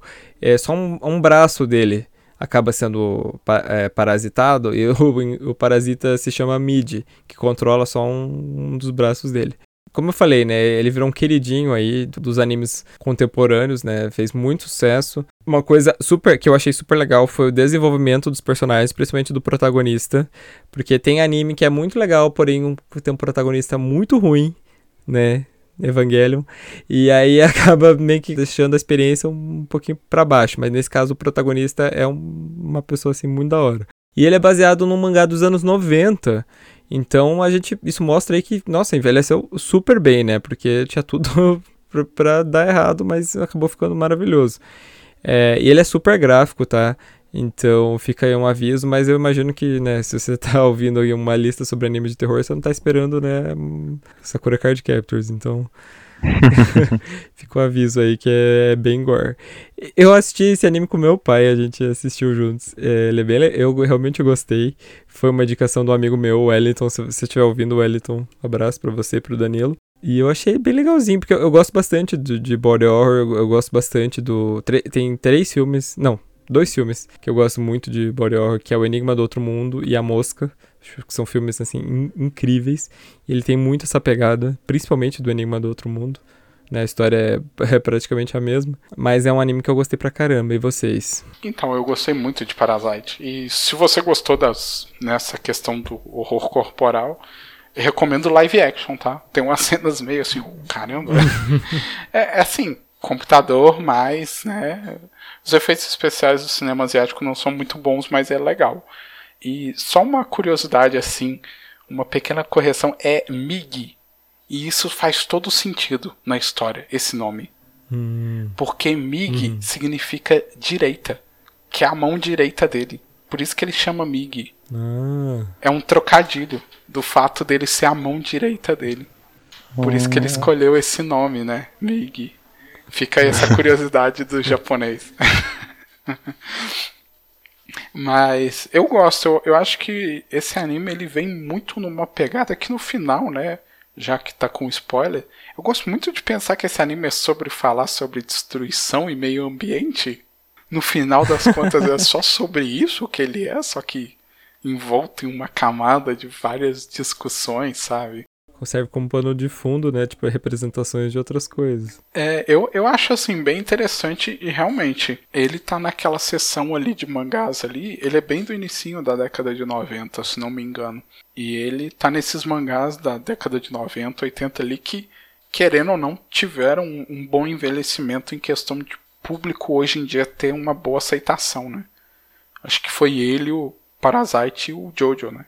Que são dois mangás que envelheceram bem né, pro público de hoje, né? O Parasite, eu, eu realmente fiquei um pouco surpreso, porque eu vi ele quando lançou. Então eu peguei ele meio que assim, né? Meio de anime, ele tinha uma certa relevância. E, eu- e eu já fui com uma, uma expectativa nele. Porque quando falou assim, ah, é um mangá do início né, dos anos 90, eu falei, opa, pode vir coisa boa, né? Anos 90, a indústria de anime não tava tão desgastada, mas isso é uma opinião pessoal minha, tá, gente? Por favor. Senão o pessoal fica bravo aí com o pessoal do podcast. Não, é só o convidado falando abobrinha mesmo. mas é. Mas assim, então eu fiquei bem na expectativa, assim. Aí quando saiu aqui, né, pelas plataformas de stream, eu fiquei, pô, o pessoal gostou mesmo, hein? Que bom. Porque é um bom anime. Eu realmente gosto muito dele, assim.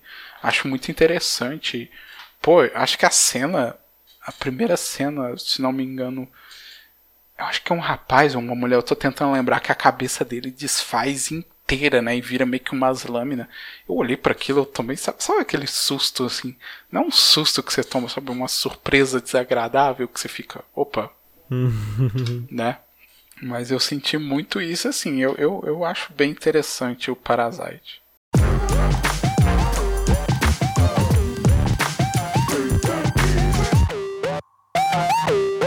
Em segundo lugar, a gente vai falar de Corpse Party Torture Souls. Em uma noite chuvosa, um grupo de amigos do colégio faz um ritual para sempre se lembrar dos momentos de amizade. Não importa onde ele esteja, gente, só que dá muito errado. Eu tô rindo já, mas enfim. É, só que dá muito errado. É, eles acabam sendo transportados para dentro de uma escola meio que abandonada, né, numa outra dimensão. E essa escola tá lotada de fantasmas. E esses fantasmas, gente, eles estão assim o ódio puro, porque eles estão assim querendo se vingar das pessoas, não importa o que elas fizeram, cometendo assim, as maiores atrocidades. Então, assim, se você não assistiu um, um aviso antes, ele é super violento, assim. Acho que dessa lista aqui, eu acho que ele é o, ele é o mais violento de todos. Apesar que o When They Cry também. Eu acho que. Não, na verdade, eu acho que esse aqui é mais violento que o When They Cry ainda. Porque o When They Cry, ele ainda tem. Por mais que né, tenha a menina enfiando a cabeça na faca, ainda não é mostrado totalmente. Agora, nesse aqui, tem umas cenas assim que, olha. É, pesadíssimas. Então, já fica o aviso pra você. Ele também é um anime bem curtinho, tá, gente? São só quatro episódios. E assim como o They Cry, ele é baseado também num jogo. E agora falando dele com spoiler. É, como eu falei, ele realmente é super violento. Tanto que tem uma cena, a cena do espírito matando a menininha lá, que é a irmã do cara que quase sobrevive no final. Ah, eu, essa cena eu fechei até o olho, porque assim, era, era muito feia, muito horrível. Tem a cena também da menina lá que os fantasmas uh, fazem ela explodir na parede também. É bem zoada, bem feia de assistir. Mas eu gostei pra caramba desse. Ele realmente é super gore, assim, um gore nível assim que chega a assustar mesmo. É, mas a história é bem interessante.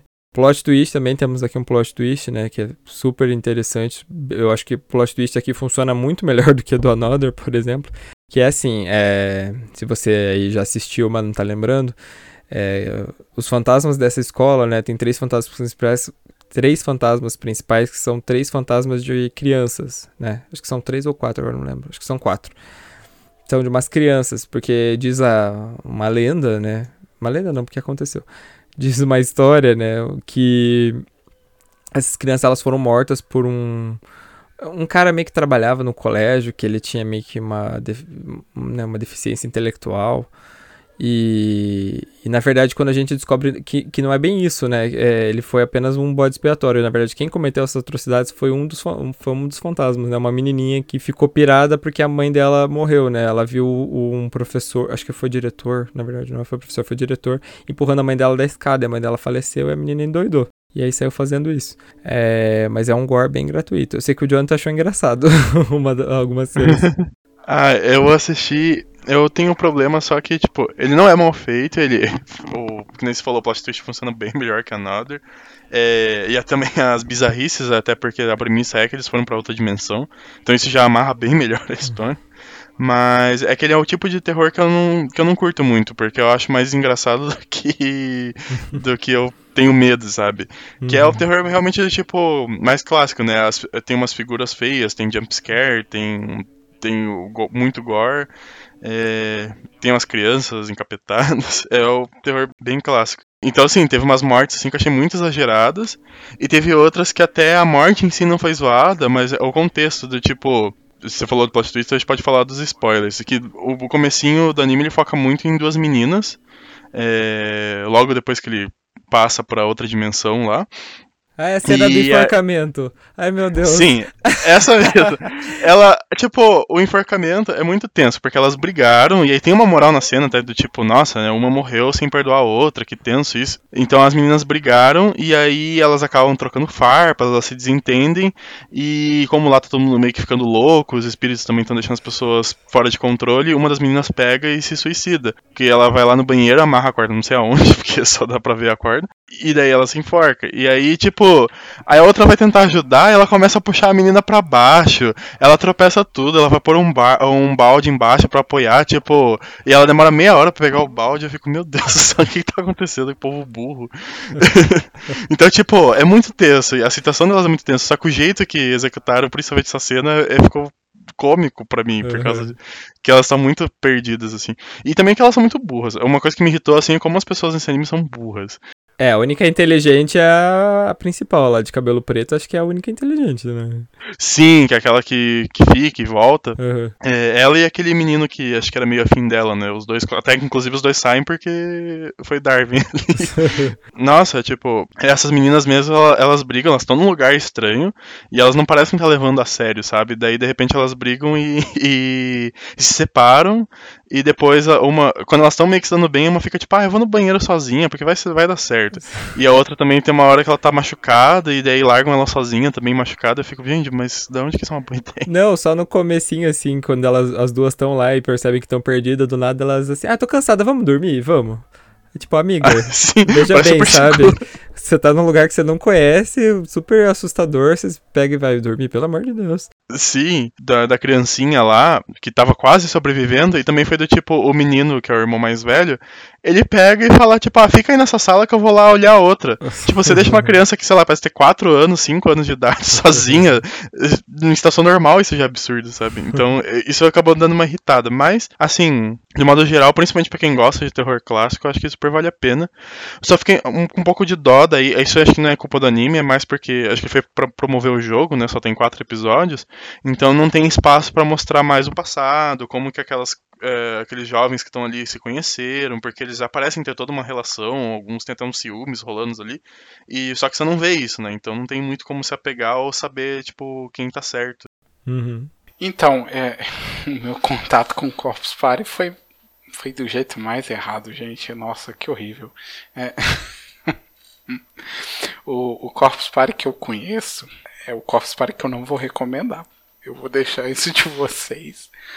Mas o Japão não queria ficar só no gore, né? O Japão tinha que ir mais.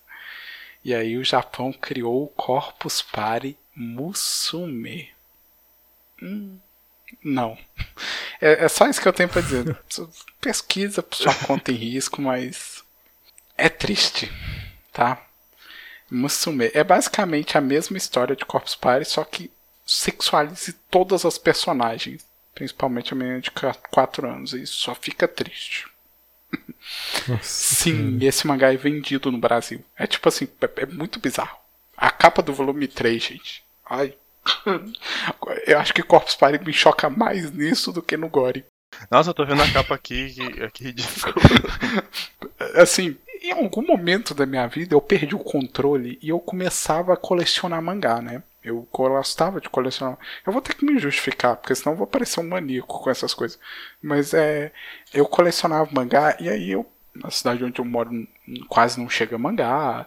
E aqui é interior de Minas, então é distante de tudo, né? Quando eu ia pro Anime Friends em São Paulo, o que, que eu fazia? Eu ia comprando vários mangás. Então eu economizava o ano inteiro e eu ia sem roupa, praticamente assim, só a roupa do corpo para São Paulo em uma mala vazia para voltar cheio de mangá. E aí eu ia comprando qualquer coisa. E Corpse Party foi um desses qualquer coisa que apareceu na minha frente. assim, não tinha muito critério. Eu peço até desculpa mesmo. Hoje em dia eu tenho vergonha disso aqui. Não faço nem questão de completar a coleção. Fico no volume 2, porque essa capa do 3 eu me recuso. Me recuso a comprar um produto que chega uma capa dessa aqui em casa. Nossa, acabei de ver aqui, eu tô um pouco chocado. O conteúdo é pior ainda. Não, não vou nem contar. o pior é que o anime ele só tem um zeti, assim, né? Não chega. Não eu, chega eu não sei quanto é o anime, mas o Corpus Party ele ficou tão marcado com esse Etigore pra mim que ele me lembra muito um mangá Etigore também, assim. Muito Etigore. É, eu não sei nem se eu podia estar conectando com isso, que é o Death Panda, sabe? Que é outra bizarrice também. É... Meu Deus.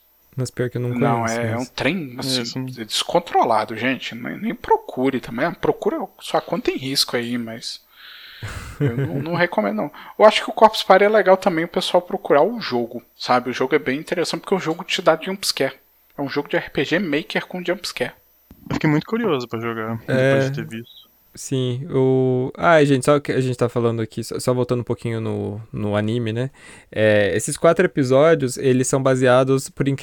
por mais que aconteça absolutamente tudo de ruim. Ele é baseado no. Eu tava comentando com o Jonathan, ele é baseado no final bom do jogo, o único final bom. Que alguém consegue sobreviver ainda. Então é realmente muito. Eu imagino que. Eu nunca joguei o jogo, mas também fiquei com vontade. Imagino que seja uma coisa bem intensa. Mas é, eu, gosto desses joguinhos assim de, de RPG Maker, né? Tinha uma época que eu era muito viciado num canal que chamava Player Barbie. E ela jogava muito esse tipo de jogo. E esse ela não chegou a jogar, mas é, é, então eu, tipo, eu joguei todos os jogos que ela jogou.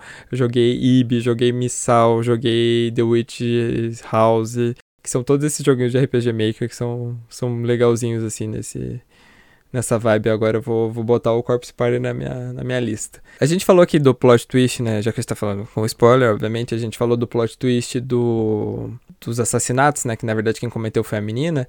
E ele tem um outro plot twist que é revelado também, que é assim, né? Eles fazem esse ritual que é pra ser um ritual da amizade, que eles têm assim um, um bonequinho de papel que cada um puxa um pedaço, né? É para falar assim, tipo, são nove amigos, né? Incluindo uma professora também que tá lá junto. E é assim, é para eles falarem nove vezes uma, uma frase lá, e aí cada um rasga um pedaço. E cada um, tipo, todo mundo puxa ao mesmo tempo e fica com um pedaço do boneco. E daí você guarda esse pedaço do boneco com você, que ele seria assim, tipo, a, a, assim, a, tipo, ah, estamos sempre unidos por causa desse pedaço, né? Porque cada um tem um pedaço. E aí é revelado, que, no anime é revelado que o, o que aconteceu.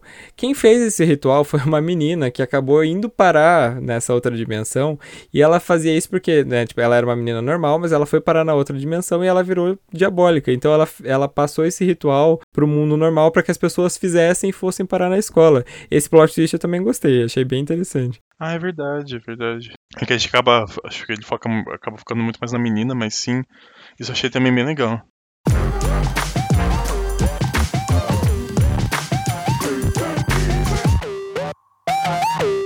Em primeiro lugar, a gente vai falar de Amishibai. É, para a gente falar do Amishibai, antes, é, seria interessante, né? Eu até coloquei aqui na pauta, vou pedir para o Otávio explicar para a gente o conceito de Kamishibai. Otávio, ajuda a galera aí. Então, o Kamishibai, ele aparece no Japão no início do século XX, né? Entre a transição da era Taisho para a era Showa, tá? Então, não se tem uma datação muito precisa, mas que, que basicamente é o Kamishibai? O Kamishibai assim como no anime Yamishibai aparece, normalmente era um rapaz, né, que ele pegava uma bicicleta e ele parava numa praça com várias crianças e aí você conta histórias. Então, o esquema é como fosse um mangá, né? Então aqui tem a imagem e no fundo tem a história que você lê. Porque na, na, nas costas da folha está a história. Ou seja, então a página, por exemplo, se tiver 16 páginas, a página 16 ela tem a história da ilustração da página 1. Aí quando você tira a página 1 e coloca ela para trás, ela vai ter a história da página 2 e assim por diante, né? E o Kamishibai também, outra característica que isso não está presente na cena introdutória do anime, né? Que é a única referência direta ao Kamishibai, né? Além de ser microcontos, né? Apesar de que o Kamishibai é, o Yamishibai é diferente do Kamishibai, o, o verdadeiro, né, que foi o que baseou. O Kamishibai normalmente essas histórias elas tinham alguma moral assim, como se fosse uma espécie de conto de fadas, né, para dar uma moral, né, uma lição de ah, toma cuidado com tal coisa, né, algo assim. E eles não só contavam história, como eles vendiam doces também. Então eles vendiam doces e, e até hoje existe sim pessoas que fazem, né? Tem essa prática do, do Kamishibai, né? Até uns anos atrás, eu não sei se ainda o senhorzinho tá vivo, mas na região de Kyoto ainda tem um senhorzinho, só que em vez de ir com a bicicleta, né? Ele vai com uma, uma motinha, ele para, né? Vende os doces ali. E não é doce industrializado, é doce mais como se fosse aqui no Brasil um pé de moleque, sabe? Um doce mais caseiro que uhum. você faz em casa, né?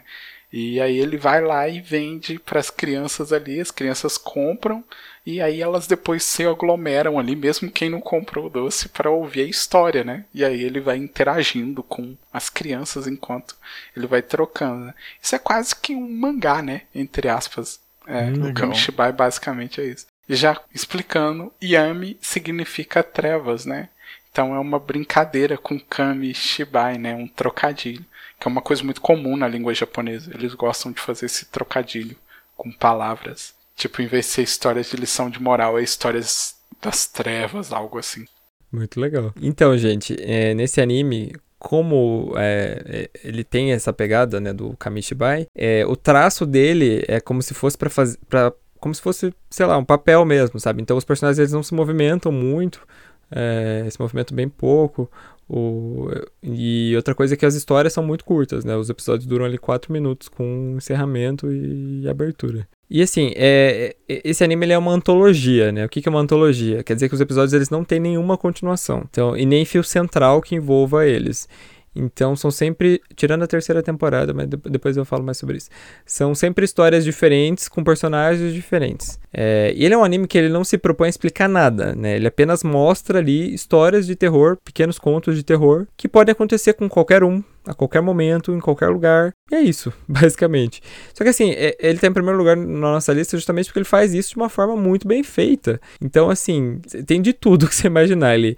Tem criatura em casa de banho, tem fantasma em impressora, tem elevador que vai pro inferno, teste de coragem que dá super errado, uma comida que persegue uma menina tem fita VHS possuída, tem insetos humanoides, assim, só para começar. tem, tudo, tudo pode acontecer em Amishibai, gente, e tudo dá errado, sempre. Então se você gosta de antologia e, e se você gosta também de um anime curtinho, porque é, cada temporada tem 13 episódios, se eu não me engano, 4 minutos, você assiste uma temporada em uma hora. e são 7 temporadas, então você, é um anime que você pode assistir em um dia só.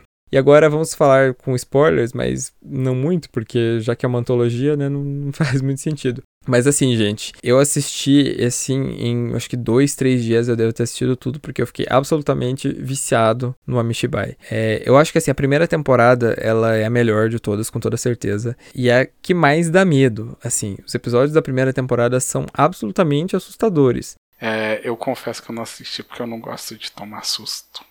Mas eu conheço a história, assim, mais ou menos. Eu não conheço todos os contos, não. Desculpa, gente, decepcionar. Não, mas. Eu só queria dizer que vale ressaltar que tem um live action, tá? Tá sendo lançado na Netflix. Na Netflix não, na Crunchyroll. Nossa. Só que assim, é, é, travadão. Eu tô vendo aqui o um pouquinho do primeiro episódio. É a mesma história, tá? É, só que é a versão com atores. É meio stop motion, sabe? Pega a foto e vai mexendo na foto. É interessante. Depois vou dar uma olhadinha. Mas agora, falando dos episódios mesmo, né? Eu, eu passei uma lista pro, pro episódio pro Jonathan assistir, né? Não ia fazer o menino assistir sete temporadas para gravar.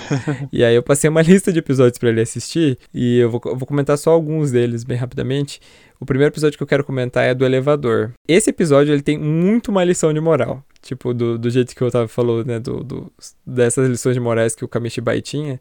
Esse episódio tem, né? Porque, assim, é uma é um cara, né? Que tá... É aniversário do filho dele. Ele tá num shopping, assim, com a mulher e com o filho. E aí ele fala, né? Tipo, ah, eu recebi uma ligação, vou ter que trabalhar. Daí o filho dele lá chorando. Tipo, ah, mas é meu aniversário, não sei o quê.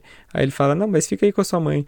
Aí a mãe dele fala, tipo, ah, desculpa, filho. Seu pai liga mais pro trabalho do que pra você. É, ele fala assim, tipo, não, não fala isso pra criança. Aí ele entra no elevador pra descer. E ele fala assim: é, Nossa, eu queria tanto que eu me deixasse em paz. Aí a moça do elevador fala: Tipo, ah, está bem. Ele fica, tipo, sem entender, né? Aí, tipo, de repente o elevador vai descendo, né? Tipo, é, desce nos andares que nem tem assim no painel. Aí no primeiro abre num lugar tudo escuro, um monte de gente desce. Ele fala: Nossa, mas essas pessoas estão descendo num lugar completamente escuro, né? Que estranho. Aí depois abre no, no andar B13. Aí quando abre tá tipo uma luz meio vermelha e do nada vem uma pessoa correndo, meio que tipo tudo torta assim. Aí tipo ele se assusta, né? Ele vai para trás, a porta do elevador fecha. Aí ele fala, ele chega pra, pra assessorista falando, né, tipo, ah, me tira daqui, não sei o que, daí quando encosta nela, ele percebe que é um manequim que cai, assim. Aí ele fica naquilo assim, tipo, meu Deus do céu, o que, que eu vou fazer? Aí de repente a porta do elevador abre, né? Ele, ele percebe que ele tá no shopping normal. Aí ele sai assim, aí de repente ele ouve falando, né? Tipo, ah, gostaríamos de agradecer, né? Mas o shopping está fechando. Aí começa, tipo, as luzes sendo apagadas assim, uma por uma, e ele fica no escuro. Aí ele olha pra porta do elevador, a porta tá aberta, e a assessorista fala pra ele, né? Tipo, aproveite seu momento de paz. E aí, tipo, fecha a porta. Gente, isso é tão assustador, isso é tão medonho, eu não tenho palavras para explicar. Pra... Nossa, eu, esse episódio eu, me deixou muito assustado. Nossa, é muito bizarro, né? E ele tem aquela animação ainda que também acho que deixa mais mais creepy ainda, que é meio como se fosse, tipo, os personagens fossem recortados, né? Uhum.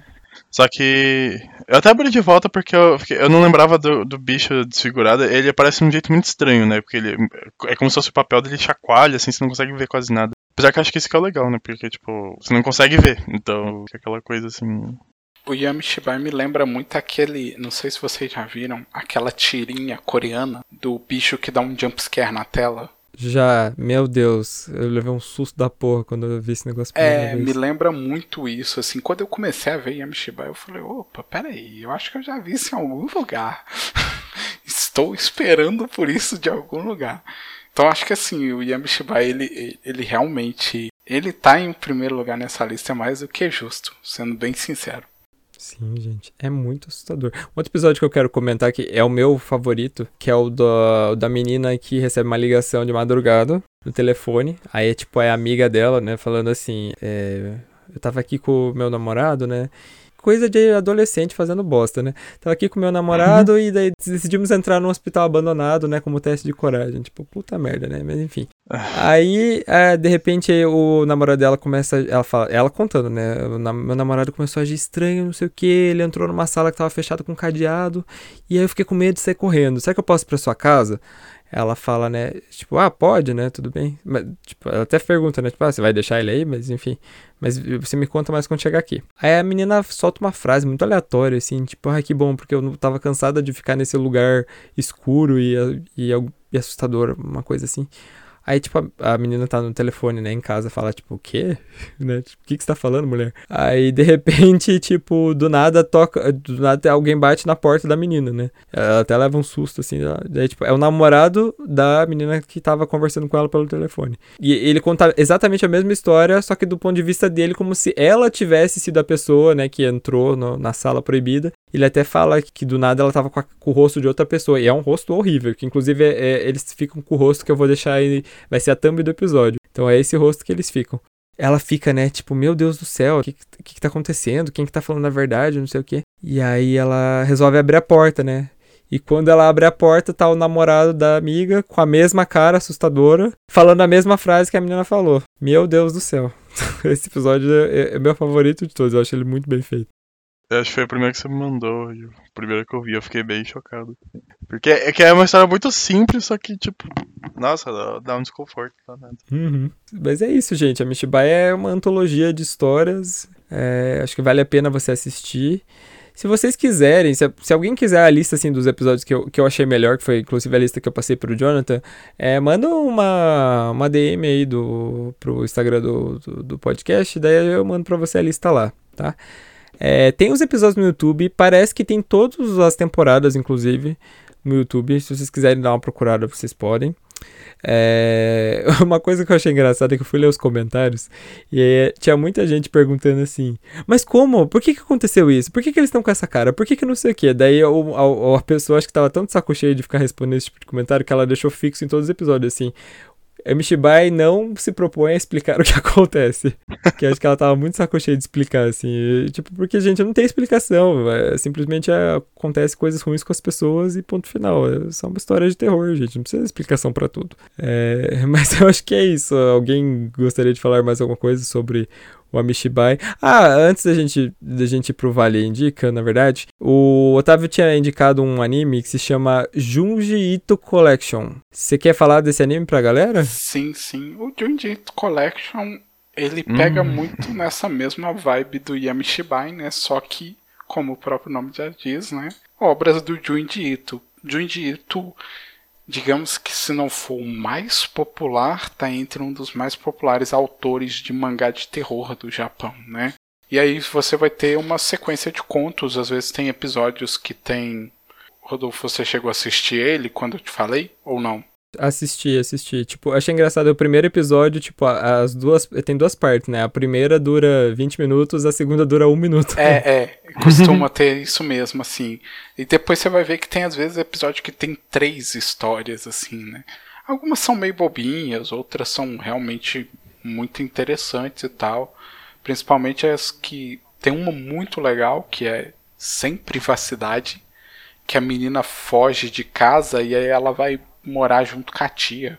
Só que a tia mora numa cidade onde todas as casas são conectadas e as pessoas entram dentro da sua casa e transitam na sua casa e elas fazem buracos na parede para ficar te olhando, sabe? E não é um terror gore, não é um terror fantasma, é só um terror assustador de pensar que você não tem privacidade nenhuma e o tempo inteiro você está sendo observado.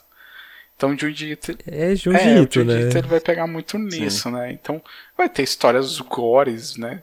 Tem uma que eu gosto muito, que é do pessoal que é esmagado por uma mão invisível quando eles tomam um néctar de uma árvore. Tomie aparece lá, a modelo também aparece lá. Então, assim, o Junji Ito, ele, é, eu, eu gosto muito. Pra, eu tenho um episódio que eu já apresentei para duas pessoas comigo e as pessoas se sentiram mal, assim, de literalmente elas quase passarem mal.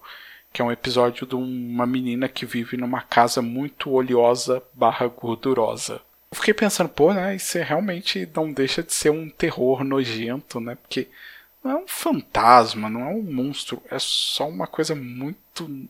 que você vai ficando com nojo daquilo, vai te dando uma certa ânsia. Aí só de você falar eu fiquei meio passado. É, já. é, assim, Sim, recomendo. é, eu acho que. O, o Yamishibai, eu vou ser bem sincero, o meu problema com o Yamishibai é que ele tem uns jumpscare muito gratuito. Então, eh, desculpa, gente, eu sou muito medroso para jumpscare. Assim, eu não tenho problema com o monstro em si. O meu problema é jumpscare. Me dá susto e eu já fico desconcertado.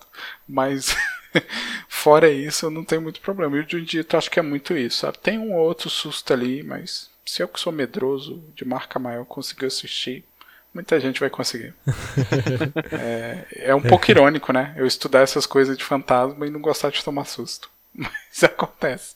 Acontece, acontece. o Junji Ito é que ele, ao invés de ter tipo jumpscare, ele tem umas imagens que nunca mais saem da sua cabeça. É, não. né? Vai ficar pra sempre assim. Eu não cheguei a ver o anime, eu só li alguns mangás soltos. E tem um que é aquele da fenda, Ah, que tem uma montanha que aparece uma fenda com a silhueta de cada pessoa da é, cidade. Falha de é Akigahara. Acho que. Isso. é. Nossa, como aquilo lá me perturbava, meu Deus. E é- é- também, é, é a mesma aquilo que eu falei assim do Yamishibai, tipo, é uma coisa muito simples, tipo, é uma ideia, é um conceito muito simples, mas que, nossa, dá um nó na garganta, é muito estranho a sensação que dá. Porque o, o, mangá ele só mostra isso, ele só mostra, tipo, as pessoas estão lá, daí tem alguns, tipo, ou ele foca em alguns adolescentes que estão bem curiosos, até que um deles acha a fenda, e ele resolve, tipo, entrar pra ver o que, que tem. E aí fica uma tortura, assim, porque ele vai mostrando ele andando aos poucos, e a fenda vai ficando menor, e vai ficando deformada, é bizarro, assim. E ele tá, tipo, tá dentro da fenda, nossa, é muito, é, é bem desconfortável, assim. Sim. Só, só uma curiosidade é Amigara. Eu pesquisei aqui. É o nome correto, é Amigara. Falha minha. Amigara. É. É Eu não lembrava, eu só lembrava que tinha a fenda. É, não, ele tem aquela história clássica, né, da cadeira humana. Que a mulher descobre É. que tinha um cara morando Ui, dentro sim. da cadeira Esse que dela. eu ia falar, esse mesmo que eu ia falar. Esse me perturbou. Mas o do. Ele tem o clássico também da espiral, né? Espiral maldita. Ah, o Uzumaki, né? Esse, olha, gente. Ai, só de falar me, dá- me arrepia. Esse tem, tem uma, uma cena específica nesse mangá. Cena. Acho que não é cena que fala, né? Sei lá. Um desenho específico nesse mangá. Que é o do. Que o cara lá, o, o pai da menina, fica meio que. Fica super transtornado, né? Com a, a espiral. E aí ele transforma o corpo dele numa espiral.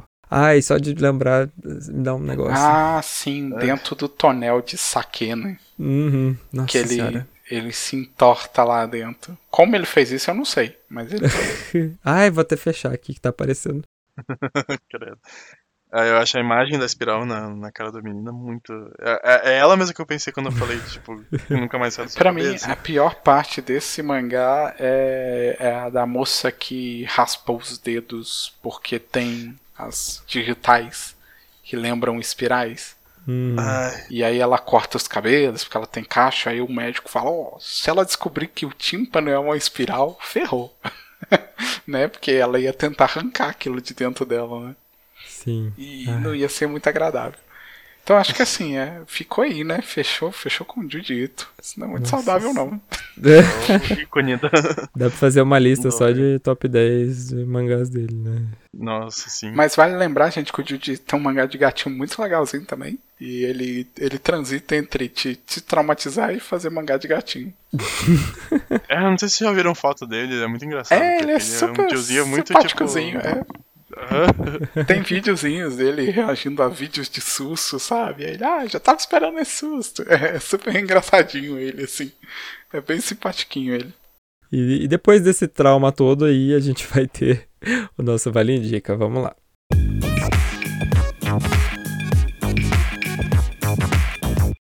Vale Indica o nosso quadro de indicações. E aí, quem tem uma indicação aí massa pra fazer? Ah, eu vou aproveitar a temática então, porque eu comecei agora, que eu falei que voltei a acompanhar anime depois de vários anos que eu não tava.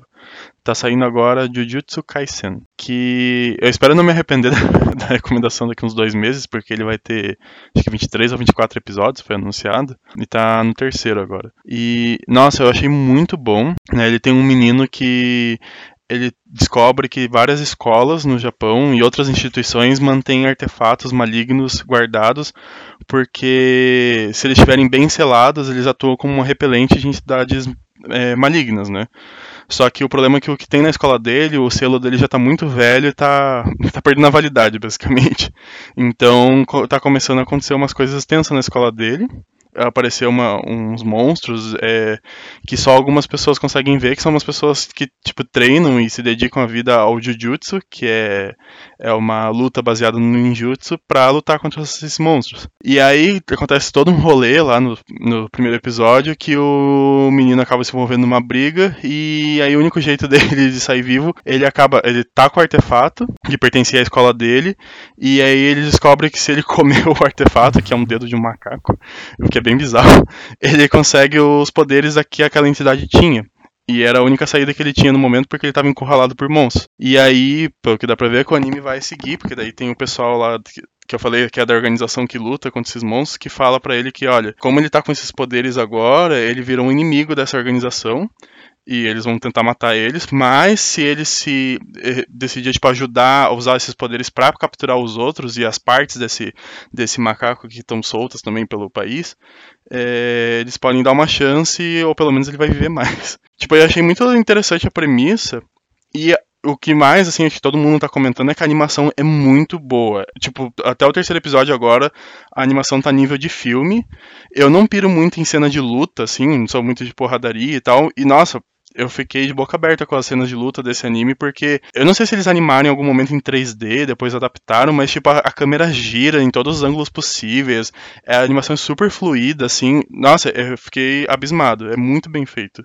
Interessante, fiquei com vontade de assistir. É, e não só isso, eu também, eu tô assistindo ele é, e tá muito legal.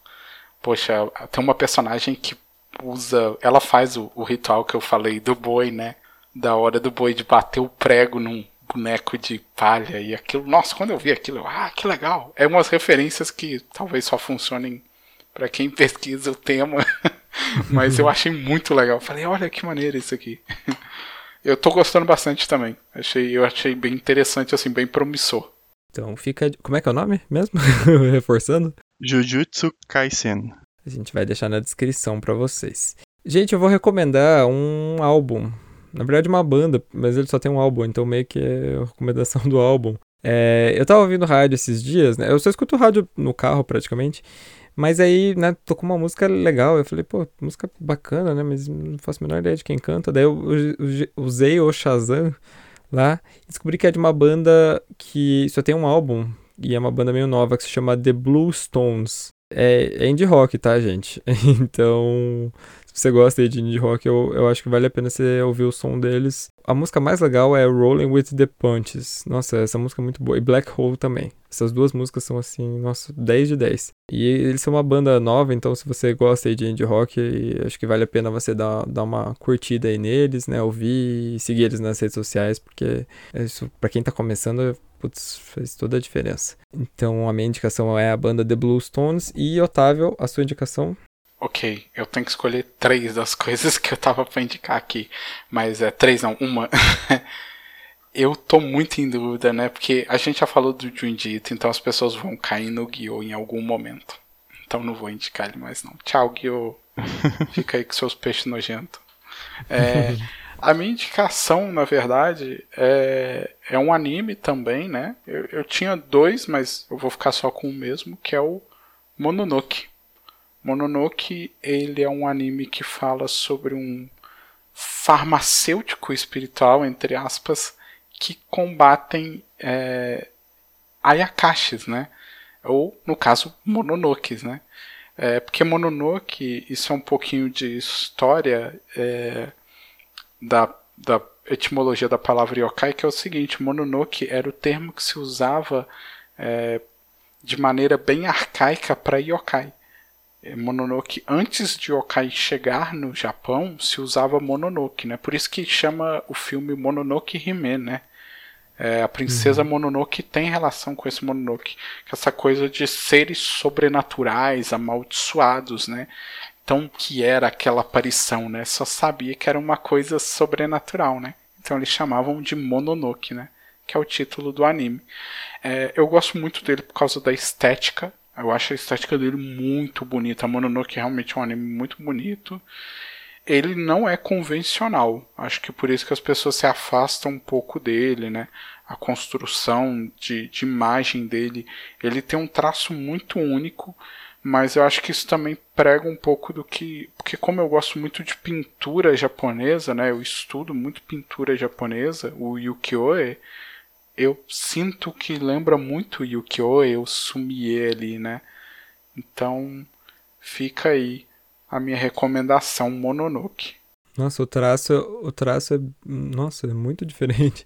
É, ele, ele é bem assim. E convenhamos que ele, ele é um anime meio que caiu assim, sabe? Num canto meio esquecido, assim. Eu não sei se foi o traço, eu não sei o que afastou as pessoas dele. Sabe o que, que eu acho que foi? Tipo, a pessoa que nunca assistiu, que é da palpite.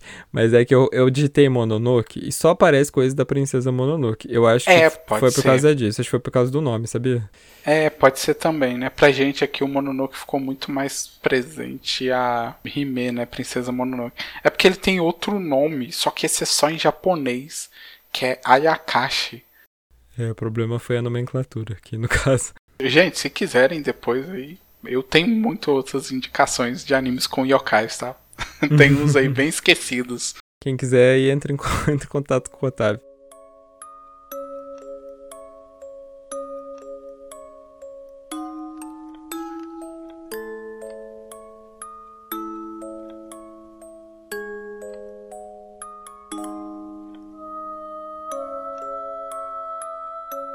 Gente, é isso. Muito obrigado por terem ouvido. Espero que vocês tenham gostado do episódio. Todas as fontes e links eu vou deixar na descrição. É, sigam as redes sociais do podcast para mais informações. Né? Sigam as nossas redes sociais. Se puderem apoiar a gente aí no Apoia-se com 5 reais por mês, vai estar ajudando o nosso projeto. Otávio, se as pessoas quiserem aí pedir as indicações dos animes para você, onde que elas te acham?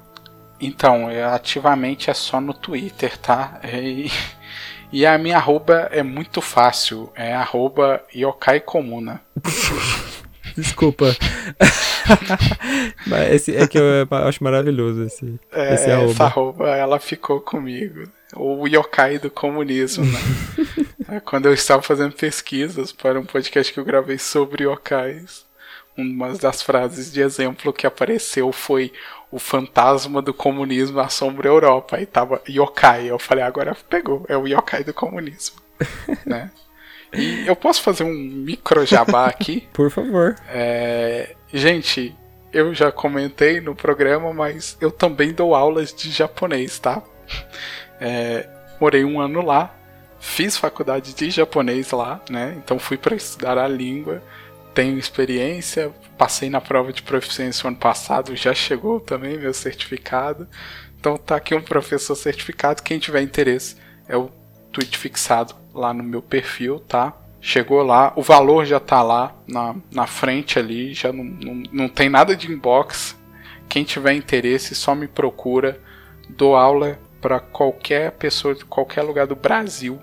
E a hora é a gente só combinar, tá?